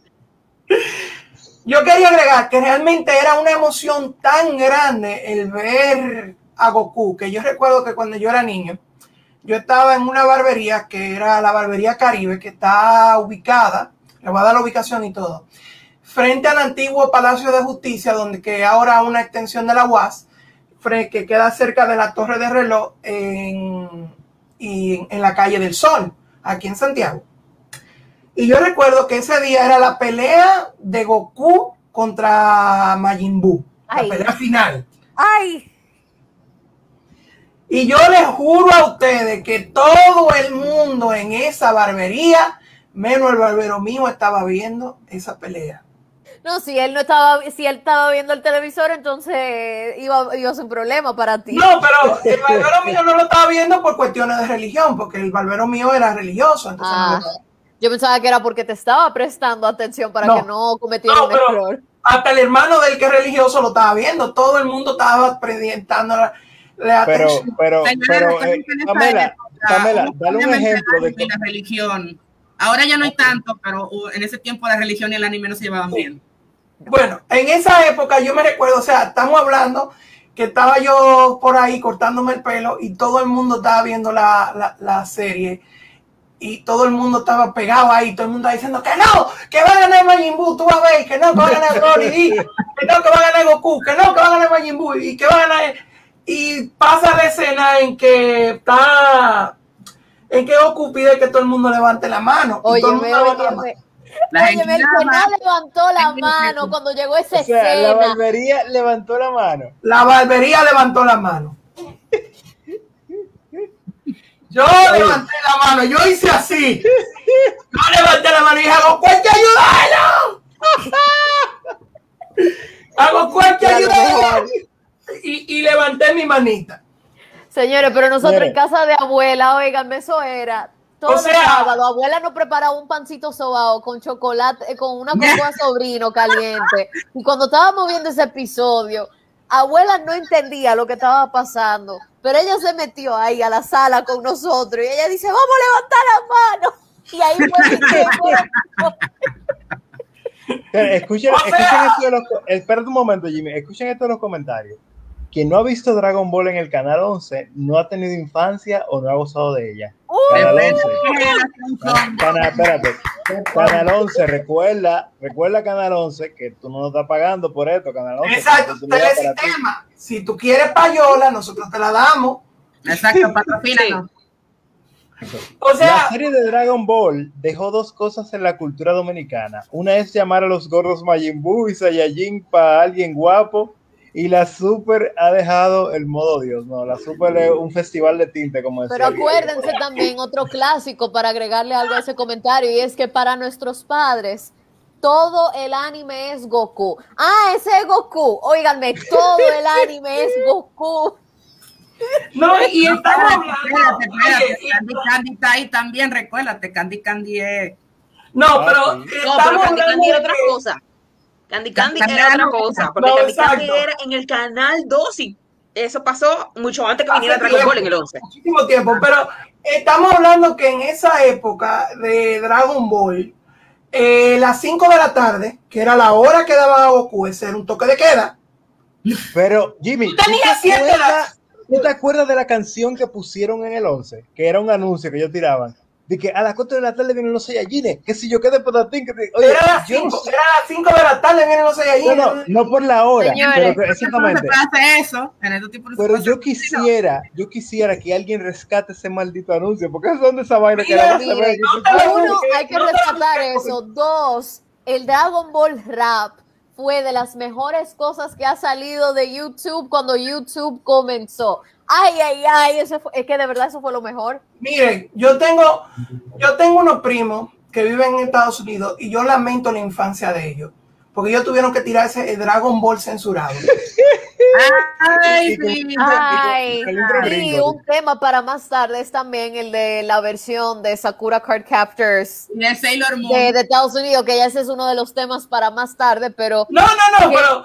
Y el opening, el opening de Estados Unidos de Dragon Ball, cuando tú lo oyes, o sea, Dragon, entre Dragon, ese, el Dragon, opening de Dragon, Digimon, el-. Óyeme, el de Digimon Dragon, 1, no me digas eso. Oye, el de Digimon 1 y el de Dragon Ball me dan ganas a mí de, ca- de, de- de- de- de sacarme el cerebro y hacerme una lobotomía. Ay, Dios. Mira, una, un pequeño espacio, eh, dice Garibaldi Asensio Hernández de, bueno, le vamos a dar una promoción gratuita, de Casi Dao, una tienda ubicada en un sitio que no me acuerdo, pero de verdad hay cómics y hay ropa bacana ya, así que vayan para allá. Eh, Candy Candy se transmitió por primera vez en el canal 11 y la transmisión en el, en el y perdón, retransmisión en el canal 7. Oh, mira, aquí tenemos a, tenemos también a Luigi. eh, lo, lo- lo que pasa es que lo estoy buscando en Facebook. Ustedes saben que Streamer no nos muestra el nombre de las personas. Eh, Luigi es el, el fundador del, del podcast eh, Version Dummy, muy recomendado. El presidente Hipólito dejaba de hacer lo que tenía que hacer solo para ver Dragon Ball. Hasta No, las empresas solo para ver Dragon Ball. Esa era mentira, esa era mentira. Te digo una cosa, el que sí de una vez de hacer lo que estaba haciendo para ver algo que pasaban en televisión era, era Leonel Fernández, que una vez dejó una conferencia de prensa para ver Chica da Silva. Eso sí, Es Wow. en serio. ¿Eh? sí. El líder, Wow. el líder me ha decepcionado. No lo culpo, no lo culpo, o sea, Chica da Silva, o sea, Chica da Silva. A Ay, menos de que haya no. el comendador, pero Chica da Silva. Señores, otro comentario. USA censuró pilas de anime, tanto así que USA Sensei solo tuvo 32 episodios allá y muy censurados, por eso fue tan, eh, tan popular o tan poco popular o conocido allá. Señores, yo Sí. no puedo dejar de recomendar el video de Crystal Marie, eh, que no sé si sigue arriba porque ella, ella ya no está en Getting the Robot. Eh, tiene una nueva iniciativa que se llama Beyond the Bot, que es bien interesante, se, se la recomiendo. Pero Crystal Marie hizo un video en inglés, curiosamente, donde ella hacía un contraste entre el anime latinoamericano y el anime gringo y por qué el anime latinoamericano era superior. Y yo solamente voy a comentar dos de las razones, y una de las razones principales era el hecho de que como nosotros sobrevivimos a tantas dictaduras, sobrevivimos a tanta, tan, tanto problema del tercer mundo, eh, o sea, nuestra sensibilidad no era tanta como la sensibilidad de países como Estados Unidos, donde tenían que censurar todo porque todo era ofensivo. A nosotros no nos censuraron nada, fue precisamente porque la gente de aquí veían eso y decían como que, pero eh, eh, eso, eso, eso no es ni siquiera la mitad de lo que pasa en, en esta guerra. Y que, pero jefe, usted no se ha leído la suceso el día de hoy. Usted no se ha leído el suceso el día de hoy. Pero es algo del comentario. El comentario dice que censuro, que censuró, pero sigue censurando, porque hay muchos animes. no, no, no, ya no. De hecho, ya no. De hecho, de- hay de- algunos, Bueno, no es censura, sino hay gringar. Vamos a decir que lo gringan. No, no, no. Ya desde hace mucho tiempo ya eso se ha dejado de usar. De hecho, reciente, para aquellos que no lo sepan, creo que fue en el 2017 o 16, no me recuerdo, 2016, sí. Eh, Four Kids quebró. Ok. Llevando a su fin lo que eran las adaptaciones del anime a, en los Estados Unidos. Ya actualmente el anime que se pasa es anime normal. Ahora, damas y caballeros, después de habernos despacheado con el bueno de Boscu, nos vamos ahora a pasar al siguiente tema, pero no sin antes, y no menos importante, yo quiero darles un regalito, un pequeño agasajo, un TBT para nosotros, los que estamos ya en la tercera edad, cortesía de Pamela, que se lo voy a poner por aquí. Y luego de eso vamos a pasar al siguiente tema. Eh, antes de continuar, eh, quiero darle un gran shout out al podcast de videojuegos que creo tiene la mayor calidad de República Dominicana. Y sé que me voy a ganar muchos enemigos por esto, porque estoy hablando de Legión Gamer. Legión Gamer es presidido por mi hermano eh, Amauris Parra Abreu. Y si quieren saber todo lo que tiene que ver con la, con la cultura de los videojuegos, especialmente videojuegos que son de antaño, no dejen de seguir a Legión Gamer, un podcast que está en todas las plataformas de podcast, Spotify, hasta, bueno, YouTube. Eh, eh, o sea, si ustedes lo googlean, yo creo que aparece hasta en Pornhub también sale, por si acaso. Eliani, ¿qué es eso? La felicidad. Wow. Ay. Esto es, esto es cortesía de nuestra querida amiga y compañera Pamela, que buscó muy por dentro y encontró eso. y con esa cortinilla pasamos a hablar de nuestro plato fuerte del día de hoy, que ha sido la película Kimetsu no Yaiba. Ve, la película que rompe. Mira, eh, antes de pasar, eh, hay un comentario interesante que dicen que el anime latinoamericano tuvo censura porque al ser dibujos animados, la gente pasaba por alto al revisarlos. El doblaje en parte fue bueno en muchas series, en otras me. Yo estoy parcialmente de acuerdo contigo, déjame ver quién fue que dijo eso, porque sí, no. hay animes específicos donde pasó eso, pero si tú pones a ver, ya cuando un anime tiene cierto tiempo en el aire, no hay forma en que no en que pueda escapar a la censura en que sea. Eh, ya para cerrar ese tema, yo iba a decir una cosa del doblaje latinoamericano.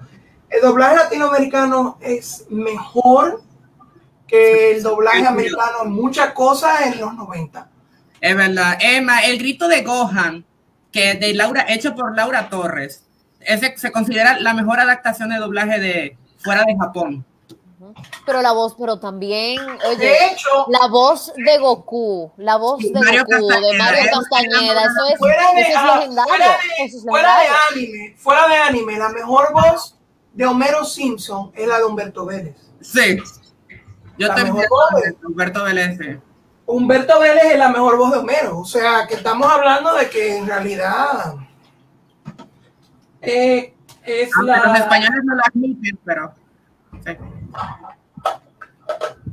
Bueno, ahora entremos nosotros a hablar de... ¿Ustedes creen que nos tumban el video si metemos el intro de Kimetsu no Yaiba para darle, darle paso a- al siguiente? Eh, ahí ya no. Ahí Por no. favor, porque ya, ya, ya es, demasi- es muy reciente. Es Yo muy creo que Tú ves, mira, en lo de Goku nosotros no podemos escapar porque está en español latino y como que Goku- a, a- a YouTube no le interesa, pero lo de Kimetsu no es muy delicado. Exacto. Ujú. Sea el tema de la película de la serie, aunque lo, lo yo adoro a Lisa como quiera. En fin, Ah, miren esto, Superagente Cobra tenía desnudos y lo pasaron en el 11 a las 4 de la tarde. Wow. true story. En fin, hablemos de Kimetsu no Yaiba. Yo voy a Jimmy, por fin la viste. bueno, yo voy a ser sincero y voy a, y voy a ser honesto. No, a mí, yo lo, de los shonen me he retirado totalmente. No me gustan los shonen, ya yo Entiendo. tengo mucho que no veo shonen. Y Kimetsu no Yaiba a mí nunca me interesó. Así que yo voy a dar mi opinión como crítico de cine, como persona imparcial y como una persona que vio la película por el hecho de verla. La película es buena. Sin embargo, para aquellos como yo que nunca han visto la serie ni han leído el manga, es una película que no perdona que no perdona a los newcomers, en otras palabras, no perdona a los que a los neófitos, sino que espera que tú te sepas todo el lore, todo lo que está sucediendo y todo lo que. O sea, si tú no viste la serie, te jodiste. Sí, Exacto. no, esa es la verdad. Esa es la verdad. Es la clase de película donde tú necesitas conocer la historia de cada personaje o si no te guayate. Y eso es un poco difícil cuando tú, por ejemplo, no has visto la película nunca en tu vida y es la primera vez que tú la ves. Entonces, eso se complica por lo menos para mí porque yo no he visto la serie y no me interesa ver la serie. Entonces, yo la vi. la película, ¿no te interesa de la serie? mm, No. Lo siento. Oye, aquí, aquí- Respeto que a ustedes les guste, mira, pero no. O sea, no es a- para. a ti, aquí están a punto de hacerte respiración del que si yo quede eliminación de Jimmy. Bueno, te O sea, Señores, ustedes tienen que entender que ya esa clase de anime no es para mí. Yo entiendo. No, yo entiendo, pero ¿cómo decirte? yo te Mira, entiendo. Exacto, ya eso no es dile, para mí. dile tú, Yo. Yo, yo, yo pero para el gusto se hicieron los colores. Hay amigos No míos que pasaron de ver gusto no hay. Shonen únicamente y ahora lo único que ven es Seinen o u otro género. Ajá. Y esa es la belleza del anime. A tú Sí, puedes mira, comenzar digo un cosa, género solamente puedes progresar a otro. Cultural, como fenómeno cultural, yo no te voy a negar que hay algunas cosas de Kimetsu no Yaiba que pueden ser un poquito shonen.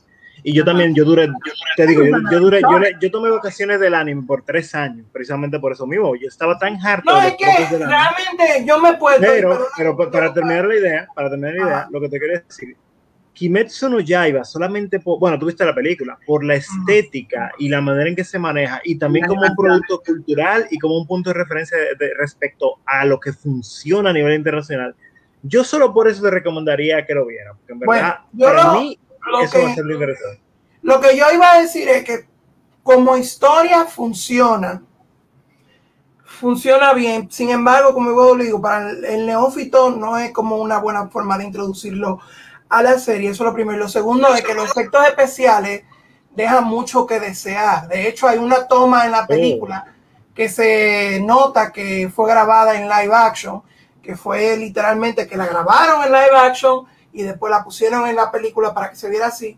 Y el CGI como que no me impresionó para nada, sino que se vio como un CGI muy mediocre y muy barato. Cuando tú tienes Mm. películas como, como la de Estudio Ghibli, que Estudio Ghibli puede mezclar bien el CGI con la realidad. Cuidado con Fíjate que la hasta son pocos las películas y las series que mezclan sí, sí. el 2D Mira, con el CGI. Son muy pocas las que lo hacen muchísimo Sí. menos las Mira, que lo mira, hacen Ahora bien. bien, ahora Eh, bien, yo algo a que- mi ah. Jimmy, algo que dijo Rafa, que es bastante importante, eh, esa es la, la película del hijo de... de De el Goro, hijo Goro de- Miyazaki. Es la peor película de Ghibli, la última que hizo, que está No, entre- claro, claro, claro. Yo sé que esa película es una, una, una, una asquerosidad y eso tú no me lo tienes que decir. La nominaron a no por pena. Porque Mira, a- pero yo te voy a decir una cosa, yo te voy a decir una cosa. Esta es una película demasiado enfocada para los fans. Ajá. Los efectos especiales dejan mucho que desear y no, y no intenta explicarse para aquellos que no son fans. Pero si tú eres fan, a ti te va a encantar esta película. Si tú eres fan de Kimetsu, a ti te va a encantar esta película. Y por lo menos para mí, por lo menos a, a mí me gustó mucho, aunque no entendía nada, pero estuvo buena. Sin embargo, yo no entendía mucho de lo que pasaba, pero estuvo buena. Y repito, no es que yo no, no, como que dice, no es que no quiera verla de esa manera, pero así fue que yo la vi. Yo estoy dando mi opinión como crítico de cine, como cineasta y como experto. Ya ahora, si ustedes quieren dar su opinión como fanático, pueden darla como fanático, pero yo lo vi de esa manera y yo no puedo hacer nada más que dar esa opinión.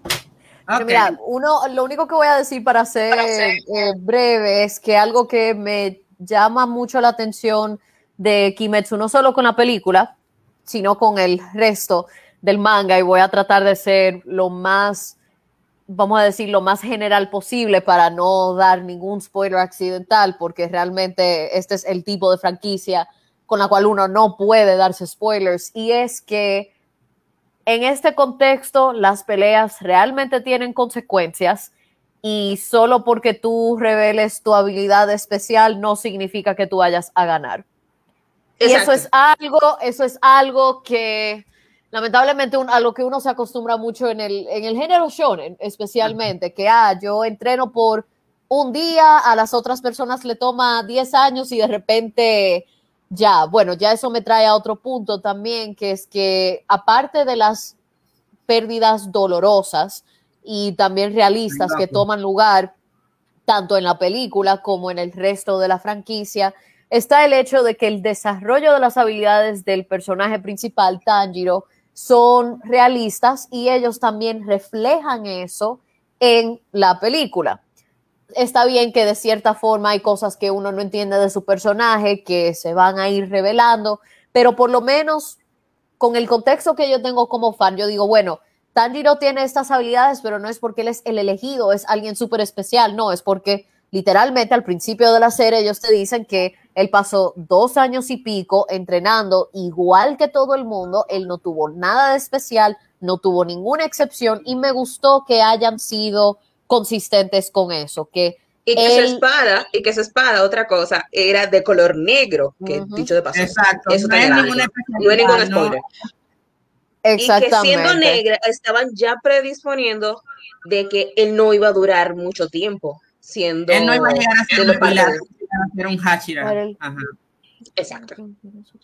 Yo, acabo de, yo te digo, yo nada más he llegado que, con la persona que, que dijo ese comentario. Está Vamos a entrar a trompar a Gabriel ahora. Piu, piu, piu. Pero entrame a, a, trompar porque y eso no es nada. Oye, a mí me hace falta ponerme al día con el manga todavía, así que. No, no yo no lo digo por eso. Lo que pasa es que estamos hablando uno encima del otro.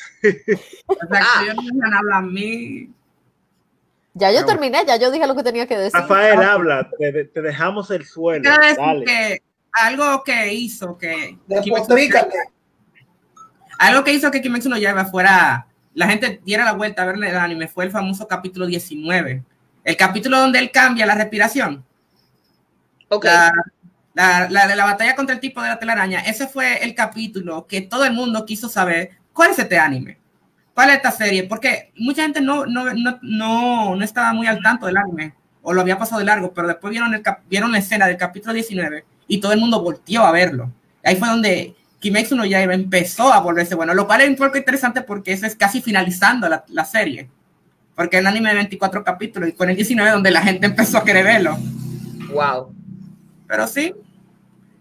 Bueno, en mi, en mi situación fue totalmente diferente porque conmigo fueron como dos o tres años atrás de mí para ver el anime. Tanisha, gracias. Eh, fueron dos o tres años atrás de mí yo vi los primeros cuatro capítulos y lo solté en banda. Ya después de que lo pusieron otra vez en Netflix, yo dije, ya qué, va ahí, lo voy a descargar, lo voy a ver. En dos días lo terminé. Previo al estreno. En mi caso, yo lo vi más porque era, era una adaptación de Ufotable. Y Ufotable es uno de mis estudios favoritos. Yo, era, yo había visto series como de Fake, la saga de Fake, que es una saga que está producida por ellos y Ufotable hace una, una obra maravillosa en animación. Entonces fue por la razón principal por la cual me puse a ver la serie. Ey, espérate, dando un comentario. El mejor capítulo es cuando el Rubio muestra su habilidad de velocidad. Ya lo sé. En la película, cuando lo Eso fue. Bueno, pero mira, cuando, cuando estaba en emisión. Cuando es. ¡Ah! ¡Diañe! Ah, Cuando anime estaba en emisión, yo recuerdo que nosotros hicimos, hasta editamos un video respecto a eso, vamos a ver si lo encuentro. Eh, yo iba a decir eh, algo que se me iba a olvidar decir. Señores, y esto es importante. Si ustedes quieren seguir viendo películas de anime en un futuro en cines dominicanos, vean Kimetsu no Yaiba en el cine. Exacto, por favor. Por favor, vayan y apoyen. Mucha gente que, mucha gente que yo pagué, yo pagué dinero para verla, aunque yo no me gusta, aunque a mí no me gusta la película. Vayan y veanla. Solo apoyen. Eso es importante. Y véanlo de esta manera. Ahora mismo eso lo están utilizando, que ahora mismo es, esto se puede ver. Y yo tengo que ser honesto y sincero. Un momentico eh, como un como una forma de Caribbean Cinema tratar de atraer público debido a la pandemia, por eso fue que trajeron la película. Seamos sinceros, porque Y porque se dieron cuenta que la película está siendo un éxito fuera de en México y en Estados Unidos. Exactamente. pero deja que por lo menos digan que fue por público. vamos, vamos, bueno, a sinceridad es más por la pandemia. sí. Yo, vamos a ser sinceros, es más por la pandemia. En otro universo donde no hubiera pandemia, es muy dudable que esa cosa. Yo estoy de acuerdo contigo. Yo siempre dije que parte del éxito de Kimetsu no iba en Japón fue debido a la pandemia. Entonces, no la pandemia tal vez no hubiera llegado a eso. Entonces, apoyen la película, vayan y véanla en Caribbean para que en un futuro traigan otras películas.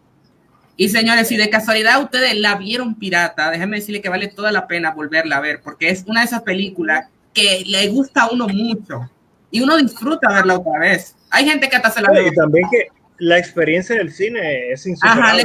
no, mira, la experiencia del cine, del cine realmente que hace falta. Hace falta. hace falta, imagínate tu tiempo. Ay, sí, ay, sí, sí, sí, sí. Como que esa, ustedes se imaginan lo que hubiese sido que una película como Avengers Endgame hubiera salido en época de pandemia, sin poder verla con el público y tener esa reacción en, conjunto, esa pasión, esa intensidad, porque no es solamente el hecho de tu verla y sobre todo con el tipo de historia que Mugen Train presentó, sobre todo dado el enfoque en cierto personaje, no es, tú no puedes comparar la experiencia a verla tú solo que verlo con un grupo de personas que en su mayoría están teniendo experiencias o emociones similares a las tuyas.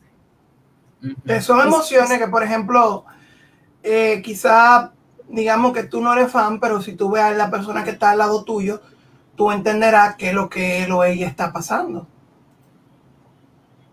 También, ¿no? Y es estar como en ese entorno donde uno se siente lo suficientemente cómodo como para manifestar lo que está pensando y, y como sintiendo en cuanto a este tipo de medio, porque si uno se pone a pensar, con la excepción de películas como de franquicias como Pokémon o como también Dragon Ball, el concepto de una película de anime en el cine, en especial en un país como este, era casi impensable. Entonces, saber que hoy en día, en especial en el medio de una pandemia, existe un espacio como ese, realmente le da esperanza a uno.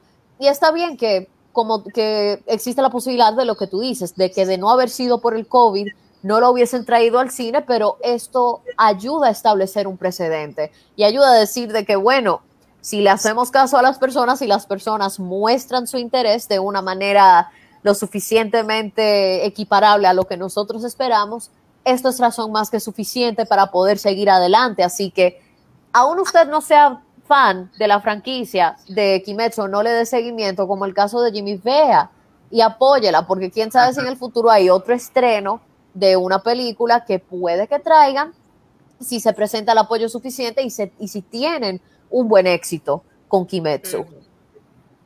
Miren, déjenme decirle un ejemplo, que una película que muchos otakus de aquí le hubieran gustado traer fuera la película de Violet Evergarden, que una película que la, gente del mismo sí. Festival lo dijo, que esa película Pero Your Name, por Dios, Your Name hubiese sido perfecta para traerla al cine de aquí. Gabriela, Gabriela, deja que el pobre Rafa termine la oración.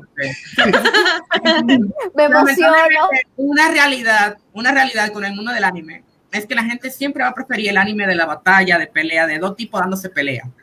Esa es una realidad y Kimetsu ya por el éxito que tenía había que traerlo, pero lamentablemente Violet Evergarden no era una película que por el momento no se puede traer. Y, y, hay que recordar que películas como Dragon Ball y la de ya no les fue bien en República Dominicana, lamentablemente. Entonces, imagínense, trae una eso, eso es bueno que tú lo menciones. Es bueno que tú lo menciones porque siento que la gente como que no está consciente de eso. Ajá, mucha gente creyó que por lo menos la de Dragon Ball, mucha gente se impresiona cuando yo le digo eso, que la de Dragon Ball no le fue bien, sí, no le fue bien. ¿Cuál de Dragon Ball fue esa? La última, la de Broly. No, la de, la de Broly o la de Freezer. Creo que fue la, de Broly. Fue la última. Ok. A mí nunca me especificaron cuál de todas las películas de Dragon Ball fue la que le fue mal. Yo sé que una, me dijeron que la película de Sensei de Dragon Ball no le fue bien y yo pensé que fue la última, la de Broly. Pero para pues, serles sinceros, también el hecho de que aquí hay muchos buenos canales para conectar con la audiencia. O sea, está nuestro grupo Cultura Cómic, está Kaka Anime, que es un grupo enorme. Y la realidad es que Caribbean Cinema ni Palacio del Cine, o sea, ellos nunca se han acercado a esa clase de comunidades para poder hacer una promoción formal y bien remunerada para esos grupos para lograr que eso sea posible. El y encima de eso, el problema es que lamentablemente el público latino está mal acostumbrado a la piratería. Y eso uno pero, pero, Rafa, yo creo que se está viendo en el, show de la realidad, no, está existiendo un cambio de paradigma. no, mira, mira qué es lo que pasa con Latinoamérica. Nosotros somos, eh, yo voy a defender a Rafa en esto. Estamos muy mal acostumbrados a la piratería. Muy mal acostumbrado a la piratería. Aquí cuando llegan películas, cuando llega algo con un producto, por ejemplo, como Disney Plus o HBO Max o, Netflix. O, Netflix, lo pirateamos. Cuando llega algo como Kimetsu, lo pirateamos. Porque a nosotros nos conviene más piratear que ver lo legítimo y pagar dinero. Porque nosotros ve, creemos que quizás no nos va a gustar y vaina así. Y lamentablemente, o sea, llega un punto donde tú vas y ves una película y quieren traer algo heavy y no llegan. La gente no da. Ah, no, anime. Van, la veo ahí. No pago cuarto. ¿Ya? Entonces, ¿qué pasa cuando, qué pasa cuando un grupo de gente dicen, quiero que llegue esta película? Quiero que llegue esta otra película, quiero que... No caso, porque ustedes no quieren dar cuarto.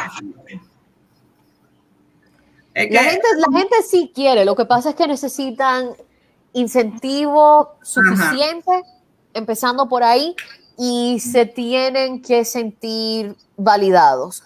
Porque también no es solamente el hecho de que, bueno, por la piratería es que los latinoamericanos, por generalizar enormemente, no vemos el, anime en el cine o de manera pagada, em, sino que hay que también considerar el hecho de que, como hemos conversado, este es un nicho que apenas en estos últimos años se ha estado volviendo una parte más, vamos a decir, más, eh, más como vista de la cotidianidad de la cultura popular. Entonces, teniendo eso en cuenta, tomando en cuenta lo reciente de esa visibilidad, no podemos comparar el éxito de películas incluso animadas em, de superhéroes, un género que ya tiene más tiempo desarrollándose en el ojo público de la cultura popular, que con el hecho de un anime que, por ejemplo, hasta por el mismo concepto del tiempo, hay personas que detestan ver cualquier tipo de película subtitulada.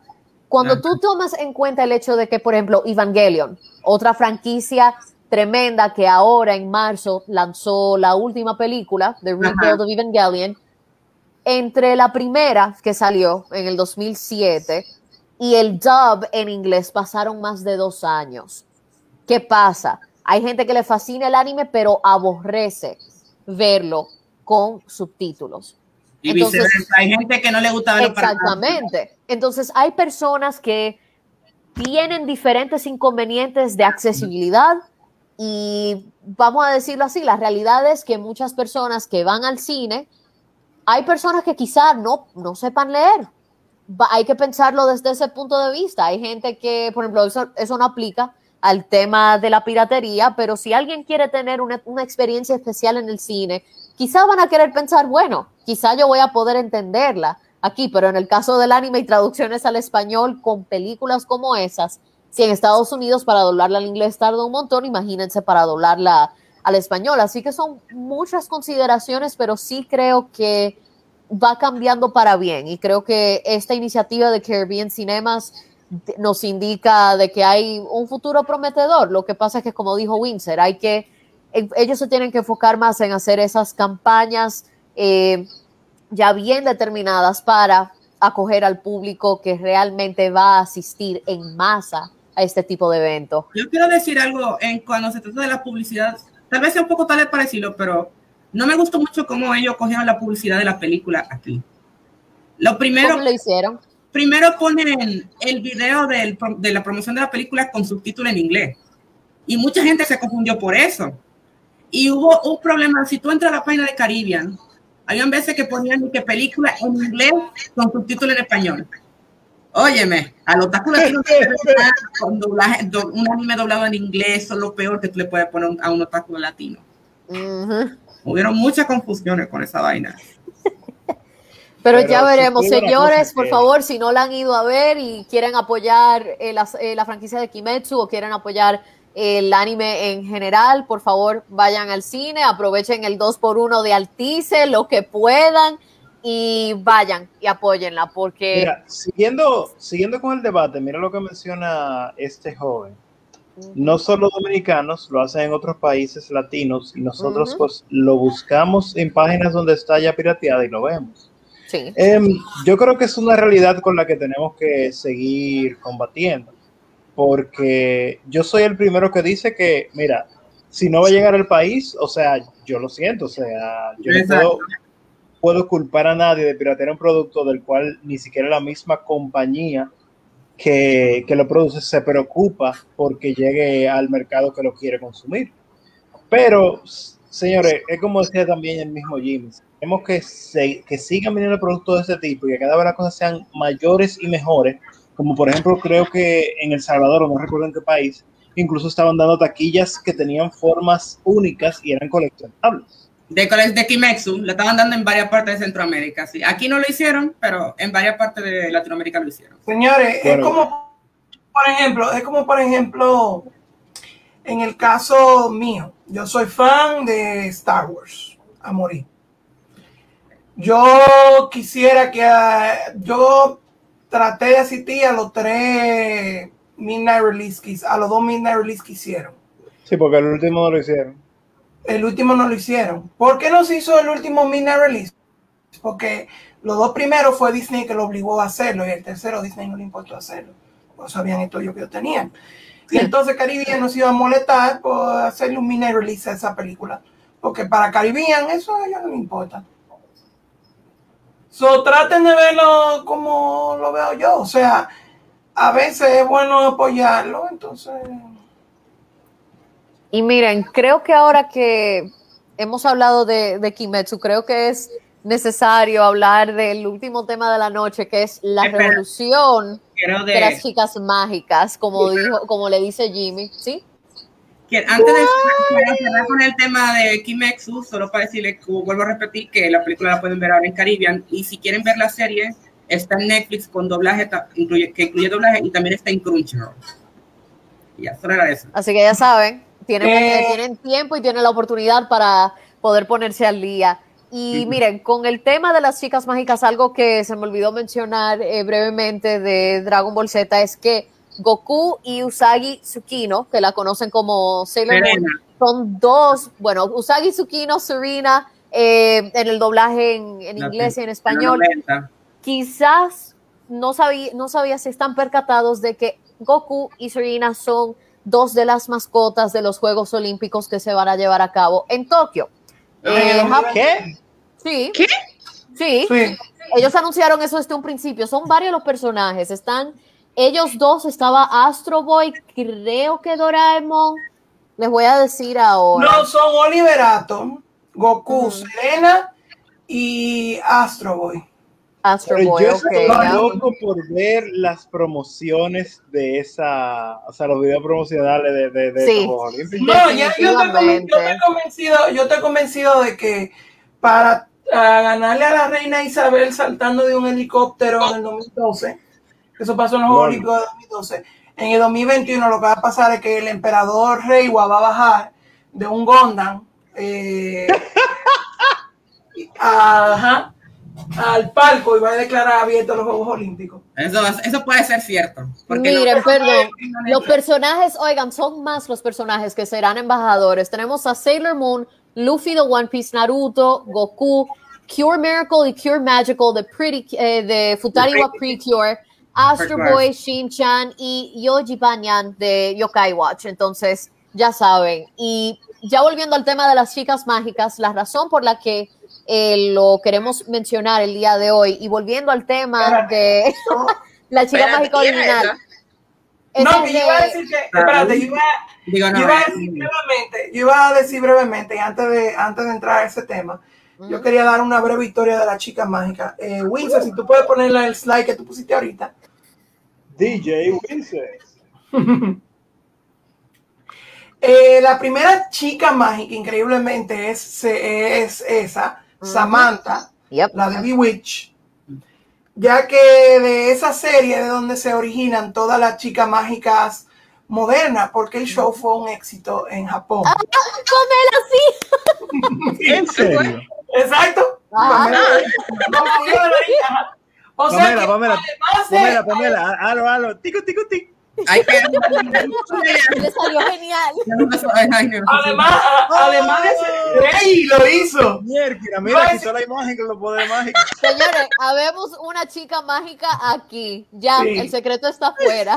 Entonces, además de haber sido una de las inspiraciones de haber creado, de haber creado la a WandaVision, eh, tenemos que también Bewitch creó la, o que fue el concepto de la Magical Girls. La primera Magical Girl de anime se llamaba Sally the Witch. Eh, si Win se la puede poner en un segundo, que yo le mandé también una fotico para que ustedes la vean. Estaba llevando algo a la basura. Esta es la primera Magical Girl, se llamaba Sally the Witch. De Sally the Witch salen las demás, el ADN de todas las Magical Girl shows que ustedes conocen, que son, eh, por ejemplo, Está el caso de Go Nagai, que crea a Cutie Honey. Está el caso de Miki Momo. Está el caso de. Eh, había una que tenía un nombre raro, Dios mío. Ah, se me olvidó. Que era con Milky, que era con, que era con leche. Milky Mami, Milky Mami. Y de ahí. Qué nombre. wow. Y de ahí van saliendo y van saliendo y se van creando muchísimas otras Magical Girls hasta llegar a las Magical Girls que ustedes conocen ahora, que son Sailor Moon, Madoka, Sakura, Sakura, Sakura. Ya, ya, Power. Todo lo que es Tokyo Mew Mew, ajá. Tokyo Mew Mew, entre otras. Ay, Dios mío. Y aquí hay un dato interesante. El, hay una Magical Girl que está maldita. ¿Cómo así? ¡Ah! Hay una maldición que sigue a la famosa Magical Girl llamada Mickey Momo. Se llama la maldición de Mickey Momo. Que dice que debido a que los creadores de Mickey Momo mataron al personaje de una oh. manera muy cruel. Déjenme yo buscarle una foto de quién es Mickey Momo. Eh, Se la voy a mandar yo, a yo, sé, eh, Jimmy, recuerda que tú, recuerda que tú tienes derecho de Tiene que la tipa. ¿Qué? Tiene que haber De hecho. No, yo la voy a, yo la voy a, déjame ver si puedo. Mira, de hecho, eh, curiosamente yo vi un documental de eso, porque Mickey Momo, eh, yo todavía no entiendo cómo los animadores en ese tiempo tenían tanta libertad de que saliera en televisión el momento en que ella la matan con un tiro. O sea, literalmente. No, ella la con un tiro. Espérate, a ella no la mataron con un tiro. A ella la mató un camión lleno de juguetes de Bandai. Ah. Ella fue la primera heroína en morir aplastada por un camión de juguetes. Ah, le dieron un tiro a su herramienta mágica. Pero, una pregunta, ¿eso terminó siendo canon o cómo pasó con eso? Eso terminó siendo canon. Mickey Momo muere. Ajá, Mickey Momo murió así. Esa fue la primera muerte de Mickey Momo. Después la reviven. Entonces, Oh, Dios. Ah, es que después la reviven, ya, ya, ya. Ah, ah. vi la imagen de quién es. Yo había visto un video de Alfredi sobre eso, sí. Entonces, ¿qué pasa con Mickey Momo? Mickey Momo, además de haber sido, eh, eh, además de haber hecho eso, el final de Mickey Momo en Japón, cada vez que lo transmitían pasaban terremotos o desastres naturales. Ay, está wow. Dios. Para las que no lo conocen, ella es Mickey Momo. Sí, ya. Ahí fue cuando la mataron la primera vez. Ajá. Y ella, de ella que sale el famoso trope de la, del camión de la felicidad. Ay, ay. No sé si ustedes conocen el famoso tropo del camión que se lleva al personaje principal eh, es debido a ella, a Miki Momo. A Miki Momo se la llevó un camión, un camión en uno de los episodios y ella muere. Lo curioso de este camión era que el camión estaba lleno de juguetes de Bandai, porque Bandai era que hacía los juguetes de Mickey Momo. Oh, Dios. Entonces, los animadores lo hicieron a propósito porque era una forma de ellos vengarse de Bandai, porque Bandai le había cortado el dinero a ellos para hacer la serie y había reducido la cantidad de episodios y por lo tanto eso había molestado a los animadores de, de Mickey Momo. Y entonces ellos la mataron de esa manera. E incluso claramente en ese episodio tú puedes ver a un Kamen Rider en el suelo, un mm. juguete de Kamen Rider en el suelo de Como una manera de ellos básicamente caerle a caerle a burlarse en la cara de Bandai y decirle de todo a Bandai. Y fíjense que eso que tú mencionaste del camión de la felicidad también pasó en otra serie de Magical Girl llamada Magical Girl Raising Project. No sé si, si ustedes la vieron, es una serie bastante brutal, bastante brutal y también es, trata de ser como Madoka en cierta forma, pero es más sangrienta y más brutal si a ustedes les, gusta el concepto de ver niñas tiernas em, sufriendo porque querían ayudar a la gente, véanse Magical Girl Raising Project. Y pero, pero, pero, se trata de que tienen que coleccionar como dulces mágicos ayudando a gente. Eh, sí, no, básicamente es, es un juego, sí, con, esa es la premisa, pero lo que te dicen, ay, ok, yo no, yo no puedo dar muchos spoilers, pero vamos a decir que las personas que manejan cierto distrito de chicas mágicas buscan una solución drástica para encargarse del hacerse cargo del hecho de que hay demasiadas chicas mágicas. Y ahí es que comienza un problema oh. bastante serio. Entonces, tú tienes 12 capítulos, nada más. Yo creo que sé cuál es. Eh, a mí este me gustó. Cuando me refería al tropo del, camión de la felicidad, es el tropo del camión de la felicidad. Para todo aquel que no lo entiende, que cuando meten a un personaje, ya sea un chamaquito, y se lo lleva un camión. Mira, eh, Isekai, pero bueno. Sí, también le dicen camión del Isekai, le, también le dicen es, verdad que Luis Isekai lo, lo prohibieron en Rusia o eso es. Eso lo prohibieron en Rusia porque eh, le da a los niños rusos la vaina de la reencarnación y toda la vaina, pero hay que ser bien pendejo para crecer eso. Pero tú sabes cómo. No, miren, el Isekai, es que hay algunos que son fuertes. Por ejemplo, Now and Then, Here and There. El protagonista es de que un niño, pero esa es una serie fuerte muy, pero muy fuerte y oscura y no es para todo el mundo. Entonces yo imagino que quizá el problema comenzó con una serie como esa, ah. si es verdad que la censuraron, um, porque es, es, bien seria, de verdad que sí. yo iba a decir, sí, escúchame te interrumpa. No, no, ya era todo.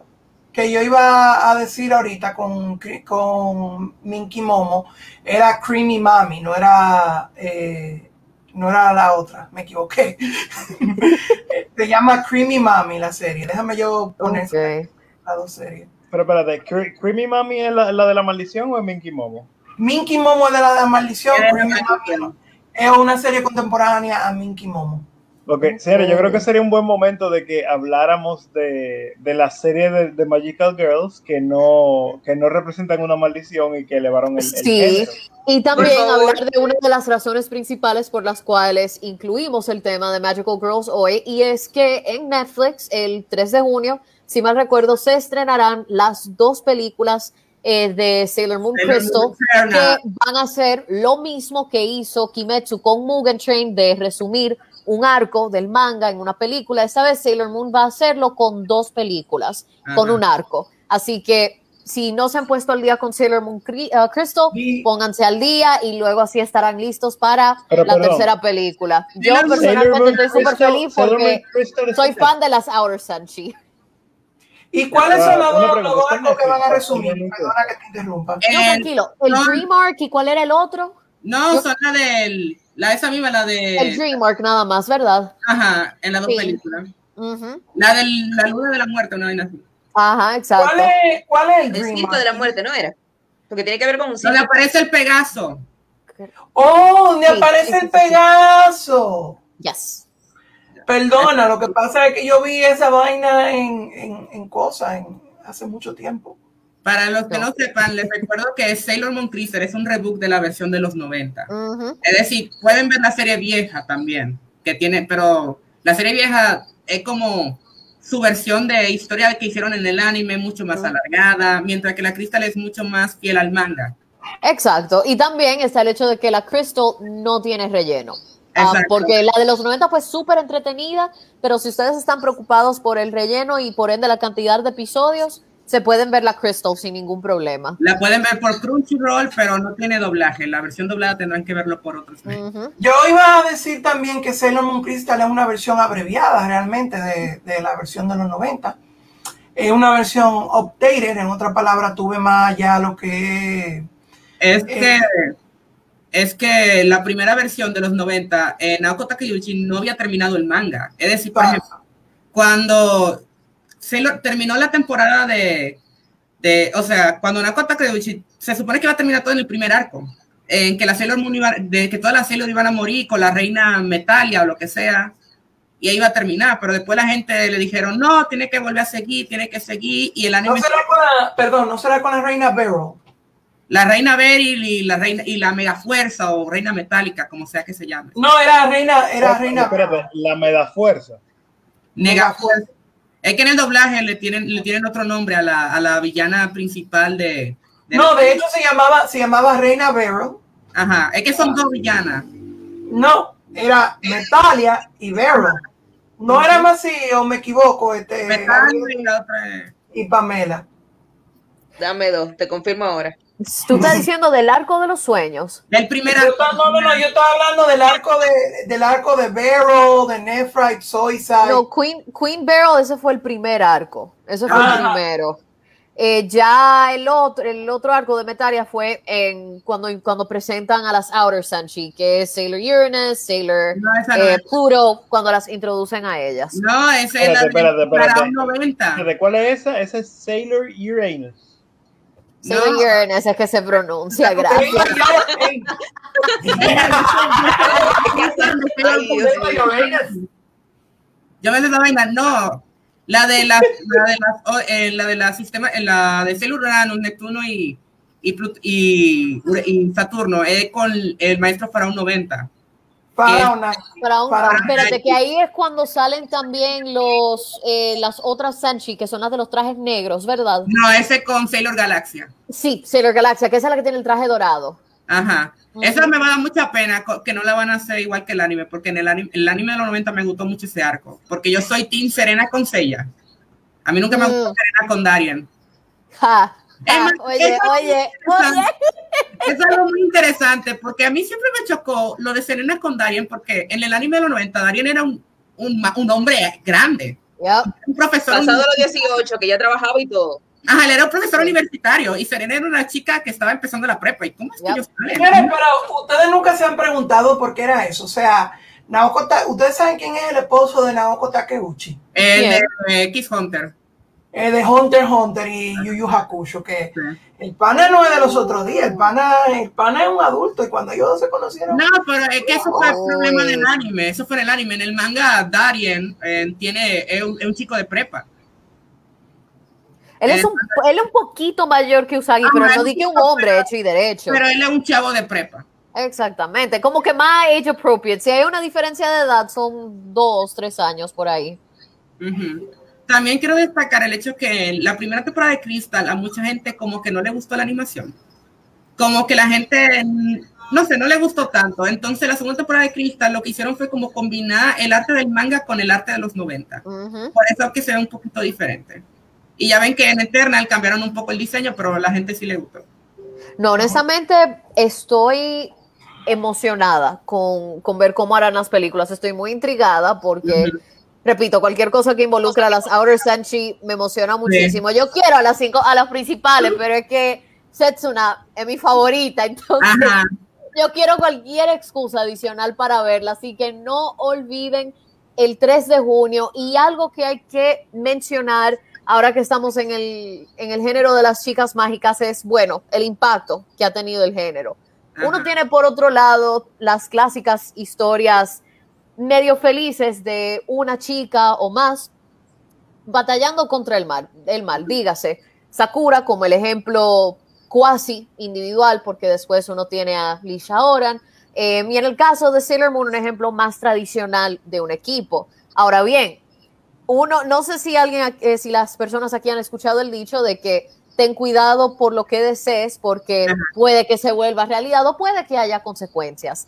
Y realmente que uno nunca se pone a pensar, uno dice, bueno, yo pido un deseo o eh, pido tener superpoderes y nunca me pongo a cuestionar qué precio yo tendría que pagar o qué consecuencia eso podría tener. Y por eso es que uno tiene series como Chica Mágica Madoka y también como Magical Girl Raising Project, pero vamos a enfocarnos más en el trío de Sailor Moon, Sakura Card Captors y Madoka. Eh, y bueno, también hay que hablar de Utena. Utena no se conoce tanto como, como esas tres, pero realmente que es una joya eh, por igual. Quiero decir que Utena se le conoce como el Evangelion del Chollo.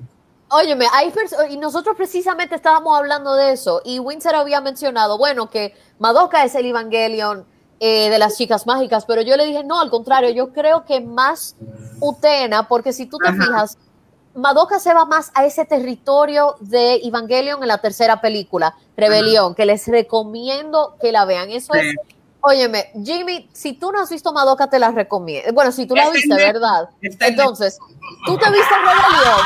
¿Tú te viste Rebelión? Sí, yo la vi. Ok, tú la viste. Jimmy, ¿tú la viste? ¿Cuál? La, la tercera película de Madoka, Rebelión. Sí. Ok, bueno, ya ustedes entienden a qué me refiero. Miren, ahí a la izquierda están Utena y Anti, nuestras protagonistas de Chicas Revolucionaria Utena. Entonces, cuando nos ponemos a pensar en el hecho de que hay consecuencias para los deseos y hay un precio a pagar para aquello que nosotros más queremos o lo que creemos que es lo que más queremos, realmente nos ponemos a cuestionar qué tan importante es para nosotros y si yo estoy dispuesta a sacrificar tanto por un instante de felicidad. Y Madoka nos, nos vamos a decir, nos forza a analizar eso de diferentes maneras, porque hay chicas que en el caso de un personaje, se vieron forzadas porque no tenían otra opción. O era morir o era pedir un deseo. en el caso de otras, dicen yo quiero ayudar a alguien o yo quiero que esta persona se sienta mejor o yo quiero ser de utilidad para la sociedad y entonces lo hacen. Hacen un deseo a medias, se comprometen a algo, quizá a medias porque piensan, bueno, esto es algo bueno y no puede tener ninguna consecuencia la pregunta que yo tengo para ustedes es, ¿por qué ustedes creen que este tipo de series que hacen ese análisis tan profundo y a veces un poco nihilista de los deseos, ¿por qué cautivan tanto? Yo iba a, agregar dos cosas y yo tengo que agregar antes que nada. La primera es que Steven Universe le debe su vida a... A muchos animes. No, no, no, no, no, no, no, no, vamos a ser honestos. Steven le debe su vida a Utena. Sí. Totalmente. Steven Universe le debe su vida a Utena por donde ustedes lo quieran tirar. Exacto. Porque Utena en realidad es el anime que creó a Steven Universe, lo primero.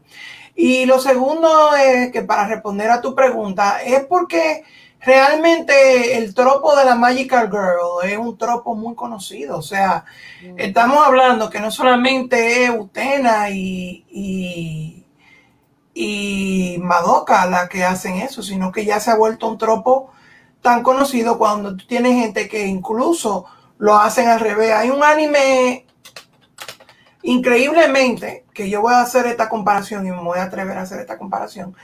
Hay un anime que salió recientemente que es de género erótico, que se llama Riddle of Healer. Ah, sí. Ah. Es de las controversias. Bueno, que no fue controversial nada, porque realmente no, no pasó con tanto. que no. No fue tan controversial como. O sea, no fue tan controversial como yo esperaba que fuera, pero eso fue es redundante. En el, en el anime, el personaje no es tan. El personaje es eso, él es un magical girl básicamente. Em, no creo que este sería el, bueno, él es un Magical Girl.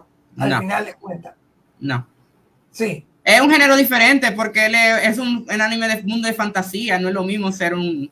Es que Magic que fun- eh, funciona así es en un mundo de tipo realista, o sea, en tipo de como el de nosotros.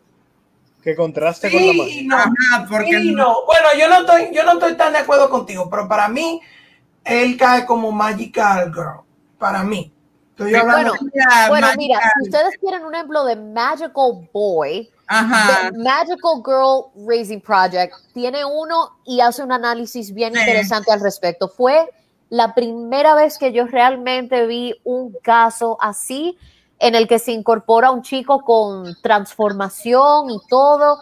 La y es un muy buen análisis. Es decir, es una serie que curiosamente eh, cada persona con su transformación tiene un traje completamente diferente y que va muy de acorde con su personalidad. Pero yo te estoy hablando de este, personas que están disfrazadas, una que está disfrazada como bruja, haciendo esa referencia a Bewitched, me imagino. Hay otra de Hardcore Alice que me gustó pila. Oye, ese diseño estuvo genial. Y por ejemplo, el de Snow White, el personaje principal, que realmente sí hace una referencia directa a Madoka. Entonces, la razón por la que yo les quise hacer esa pregunta es porque, miren, uno piensa en género chica mágica, uno piensa en la, en la diversión, en la amistad, pero uno se pone a ver el nivel de tensión que existe en, vamos a decir, en franquicias como Utena y como Madoka para hacerles contraste.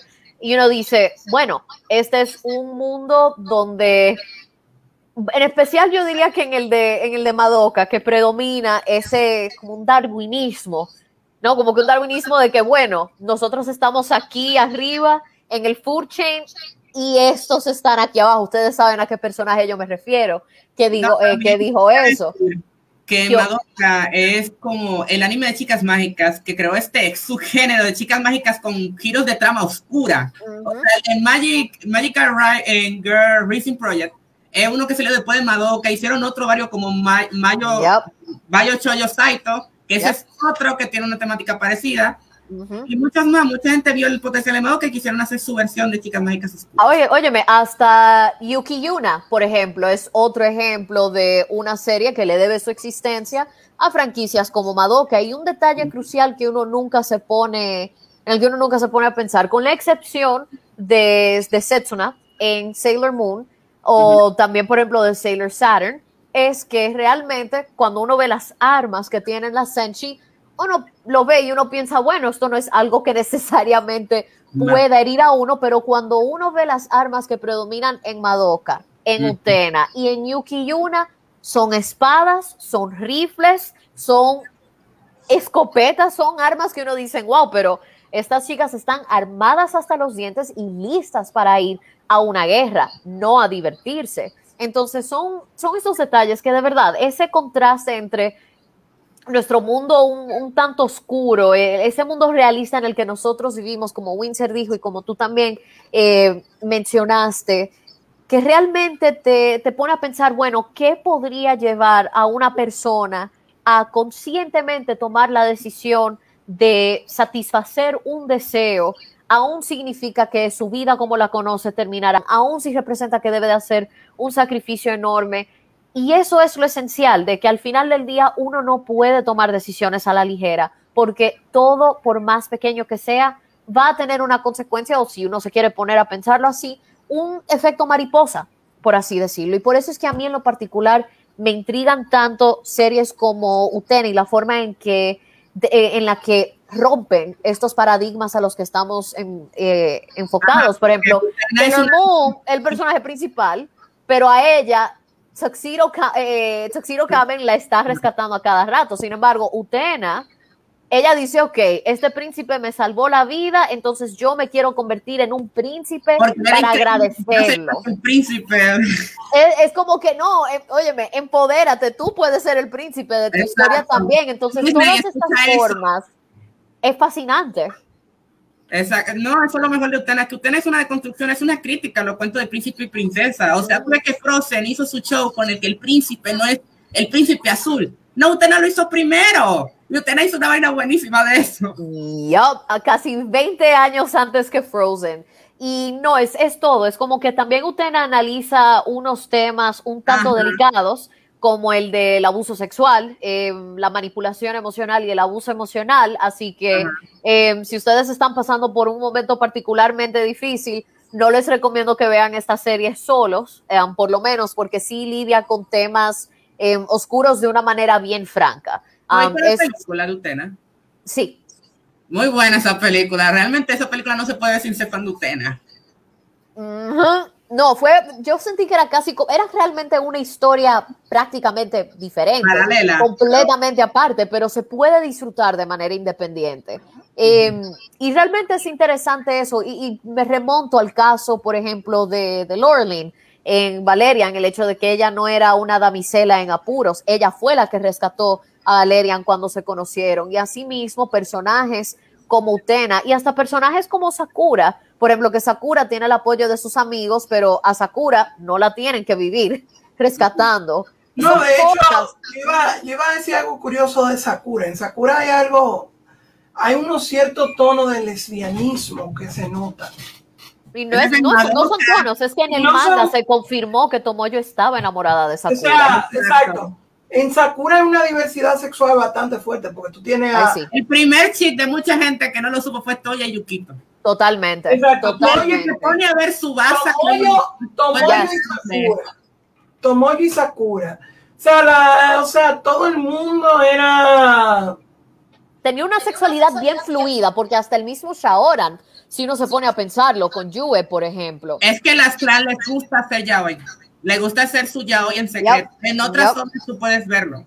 Yo, oye, y hasta, en, la misma Utena. Por ejemplo, Utena, tú tienes a Anti, tú tienes, uff, ejemplos. en el caso de, en el caso, en el caso de Anchi y, y, y, y Utena, yo lo que diría que en el caso de Anchi y Utena era más como que Utena quería ser esa muchacha que protegiera la a Anchi de su misma hermana. De su ella quería ser el príncipe, el príncipe de, ella.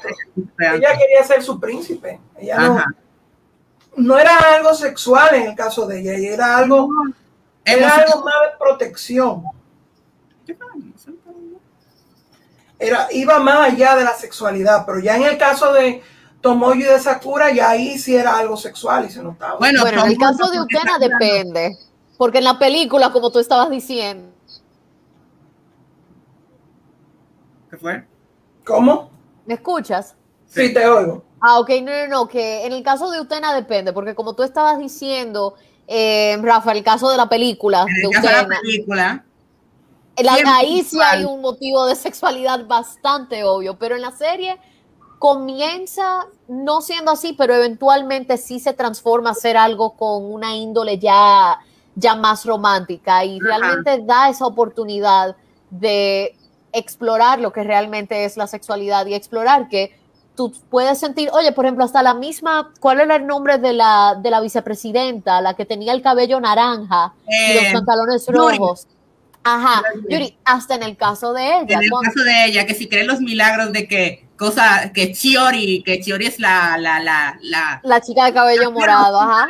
Por cierto, haciendo un paréntesis aquí, iba a decir, Recomiendo para aquellos que quieran ver un resumen muy interesante que se chequeen en el canal de YouTube de Racho Confuso. Racho Confuso, esos argentinos y sus buenos análisis. son unos argentinos que tienen uno, que tienen uno, que tienen uno de los mejores canales de YouTube. De resumen de anime chollo. dedicado a anime chollo, que tienen un buen canal. Les sugiero que vean el video resumen del manga de la película, porque ese, yo quiero comprarme ese manga de la película. Pero sí son muy buenos ese canal. Pero volviendo al tema de, Sakura, en el caso de, de Tomoyo, hay que recordar que de Tomoyo no es correspondido. O sea, Tomoyo es como de lejos. Sí. Y hay que recordar el show de Yue, que Sakura, el amor de que porque Sakura y Chaoran tienen como interés en Yukito, no era realmente, la clan no lo pusieron como algo real sino porque eh, al ser Yue un ser hecho de magia, atrae como a los seres con, a los seres con magia. Que eso fue lo que dijeron, sí, al principio de, para explicar esa atracción de Shaoran. Las sensaciones que tenían Sakura y Shaoran por Yukito fue vaina de magia ya. Entonces, No, y al final una forma, algo que desarrolló la relación de ellos que no tiende a pasar mucho en, en muchos géneros, es que fíjense, cuando uno se pone a pensar en, en romance, uno dice, bueno, tú y yo nos ayudamos a conquistar a nuestros intereses respectivos y entonces esos dos personajes terminan enamorándose, pero en el caso de Sakura nunca hubo un arreglo así y Shaoran le dio un apoyo tan pero tan bonito a Sakura después de que Yukito la rechazara y a partir de ahí es cuando avanza eh, su relación. No fue como que así, que a mí me comenzó a gustar Sakura a la vez que a ella le estaba gustando Yukito. Yo creo que eso fue algo bien único en el desarrollo de su relación. En el caso de ella, de, de, de Tomoyo y Sakura, la mamá de Tomoyo siempre estuvo enamorada de la mamá de Sakura. Algo por ahí, sí. No, no, no, no, no, no, en serio. No, es que eso lo, lo, dejaron claro, lo dejaron muy en claro. En el anime original lo dejaron claro, o sea, en el anime original te dicen claramente que la que mamá... Sonomi estaba enamor, eh, enamorada de Nadeshko. Una vaina y ellos son norteños. El... No, no, no, perdón. ellos tienen su, su, su cosita, porque recuerda que son primas o algo así, entonces para que no sepa, Tomoyo es prima segunda por ahí. Ahí hay algo, sí. Ahí son norteñas, para los que no entienden cosas mexicanas. Pero, bueno. Pero en fin, No, otro si, tema. que, si tú supieras que en el caso de, en el caso de, del anime, del anime original no hubo censura. O sea, increíblemente, increíblemente, incluso con lo, con lo del asunto de las de la Sailor de, de Urano y Neptuno, de Urano y- que hablar con la versión en inglés que hicieron con Urano y Neptuno, que en vez de decir que son Primas. Sí, son Primas. primas. Entonces es un lío, porque en vez de, de decir que eran dos chicas que estaban enamoradas, lo que dijeron es que a la prima se le arrima. Eso fue lo que enseñaron, mínimo. Pero, óyeme, también parece que la, en el doblaje, el que alguien sea primo de otra persona es una solución para todo, porque de eso No, mismo hablamos hace un tiempo. En la versión latina no, no está así. No, no, no, yo sé que en la versión latina no, yo digo en la versión del doblaje en inglés, que yo digo que es una solución para todo, decir que alguien es primo de alguien, porque de eso estuvimos hablando hace un tiempo, eh, con respecto a Digimon, que bueno, para no alargar la historia, que hay una parte donde un extraño nos recoge en un vehículo, en el dobla, en la versión original y en el doblaje, en inglés lo pusieron que era un primo de Sora, que los fue a buscar. Sí, cosas bizarras que pasan en los doblajes al inglés. Entonces, si usted no sabe qué hacer, ponga que alguien es primo de alguien. Aparentemente esa es la solución para todo. El guionazo. También Exactamente. volviendo a la de las relaciones Yuri, tenemos a Madoka, porque todo el mundo sabe Sí. que lo de Nomura por Madoka no es algo de amistad. Y también eh, de Sayaka. tiempo para salvar a Madoka. Eso es amor verdadero. Óyeme, pero también Sayaka y Kyoko, al final de cuentas. Ay, si Sayaka y Kyoko tienen como algo, si tienen sus cosas, pero realmente volviendo a lo de lo deseo, tú me recuerdas eh, con lo de que Sayaka interrumpa, eh, Rafa, para que continúes y vayamos dando cierre, que ya son las 11. Y este podcast regularmente dura una hora. Así que Rafa y todos den completar, comentarios de cierre y ya así le demos la despedida al público. Mm, Yo terminé por mi cuenta. Bueno, yo iba a decir Realmente, realmente ahora fue que me di cuenta de la hora. ay, qué mínimo, Yo también. Es que cuando uno se pone a chacotear, eh, el tiempo se va volando. No, no, no. Yo, bueno, ya ahí no íbamos ahí casi mente para Pero para hacerlo más rápido, con el tema del deseo de Sayaka, tú ves que Mami Chan le decía a Sayaka que depende de cómo tú haces tu deseo. Si el deseo es que el tipo, se, tú vas a curar el tipo o tú vas a hacer que tú lo cures, porque eso es diferente. Y es una cosa muy interesante. Y también lo de, lo de Kyoko con el deseo que tuvo que cumplir, el efecto y toda la cosa. Pero bueno. En fin, gente, eh, recuerden, Madoka la pueden ver en Netflix. La película de Rebelión no sé dónde la pueden ver. Esto yo creo que tendrán que ver en otros medios. Utena tampoco sé dónde se puede ver. O con la película de Sailor Moon el 3 de junio. Ajá, Sailor Moon Crystal lo pueden ver en Crunchyroll. La versión doblada no, creo que también la tendrán que ver en por ahí, no sé dónde. Que por cierto, en Azteca, en, en el canal de Azteca 7, el Sailor Moon Crystal tuvo un, mucha censura por una escena. Tuve que, esto es otro tema. En los 90 como que la gente no le molestaba mucho la idea de incesto. Ujú. Que Black Lady, una escena de Black Lady Eh, bueno. Ya, yo lo único que puedo decirle a ustedes es que ha sido una larga noche. Ya vamos. Feliz día de Goku. Ha sido una larga noche. Yo espero que el podcast de hoy haya sido tan entretenido para ustedes como fue para nosotros. Eh, esperamos que haya sido de su agrado y como le dijimos, ya, le, la- ya entre Gabriel y yo le pusimos nuestra tarea y nada, pasen buenas noches. No se olviden, Valerian. Eh, recuérdense de Yojimbo y del libro. Y nada, pa- esto ha sido Cultura Podcast del día de hoy. Pasen buenas noches y cuídense. Nada, será hasta la Gracias, próxima. nos vemos la Cultura semana que Podcast. viene.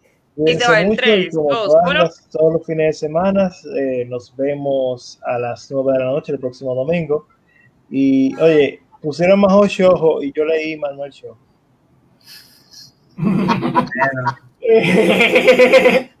bueno, pues nada, Bye, bye. cuídense.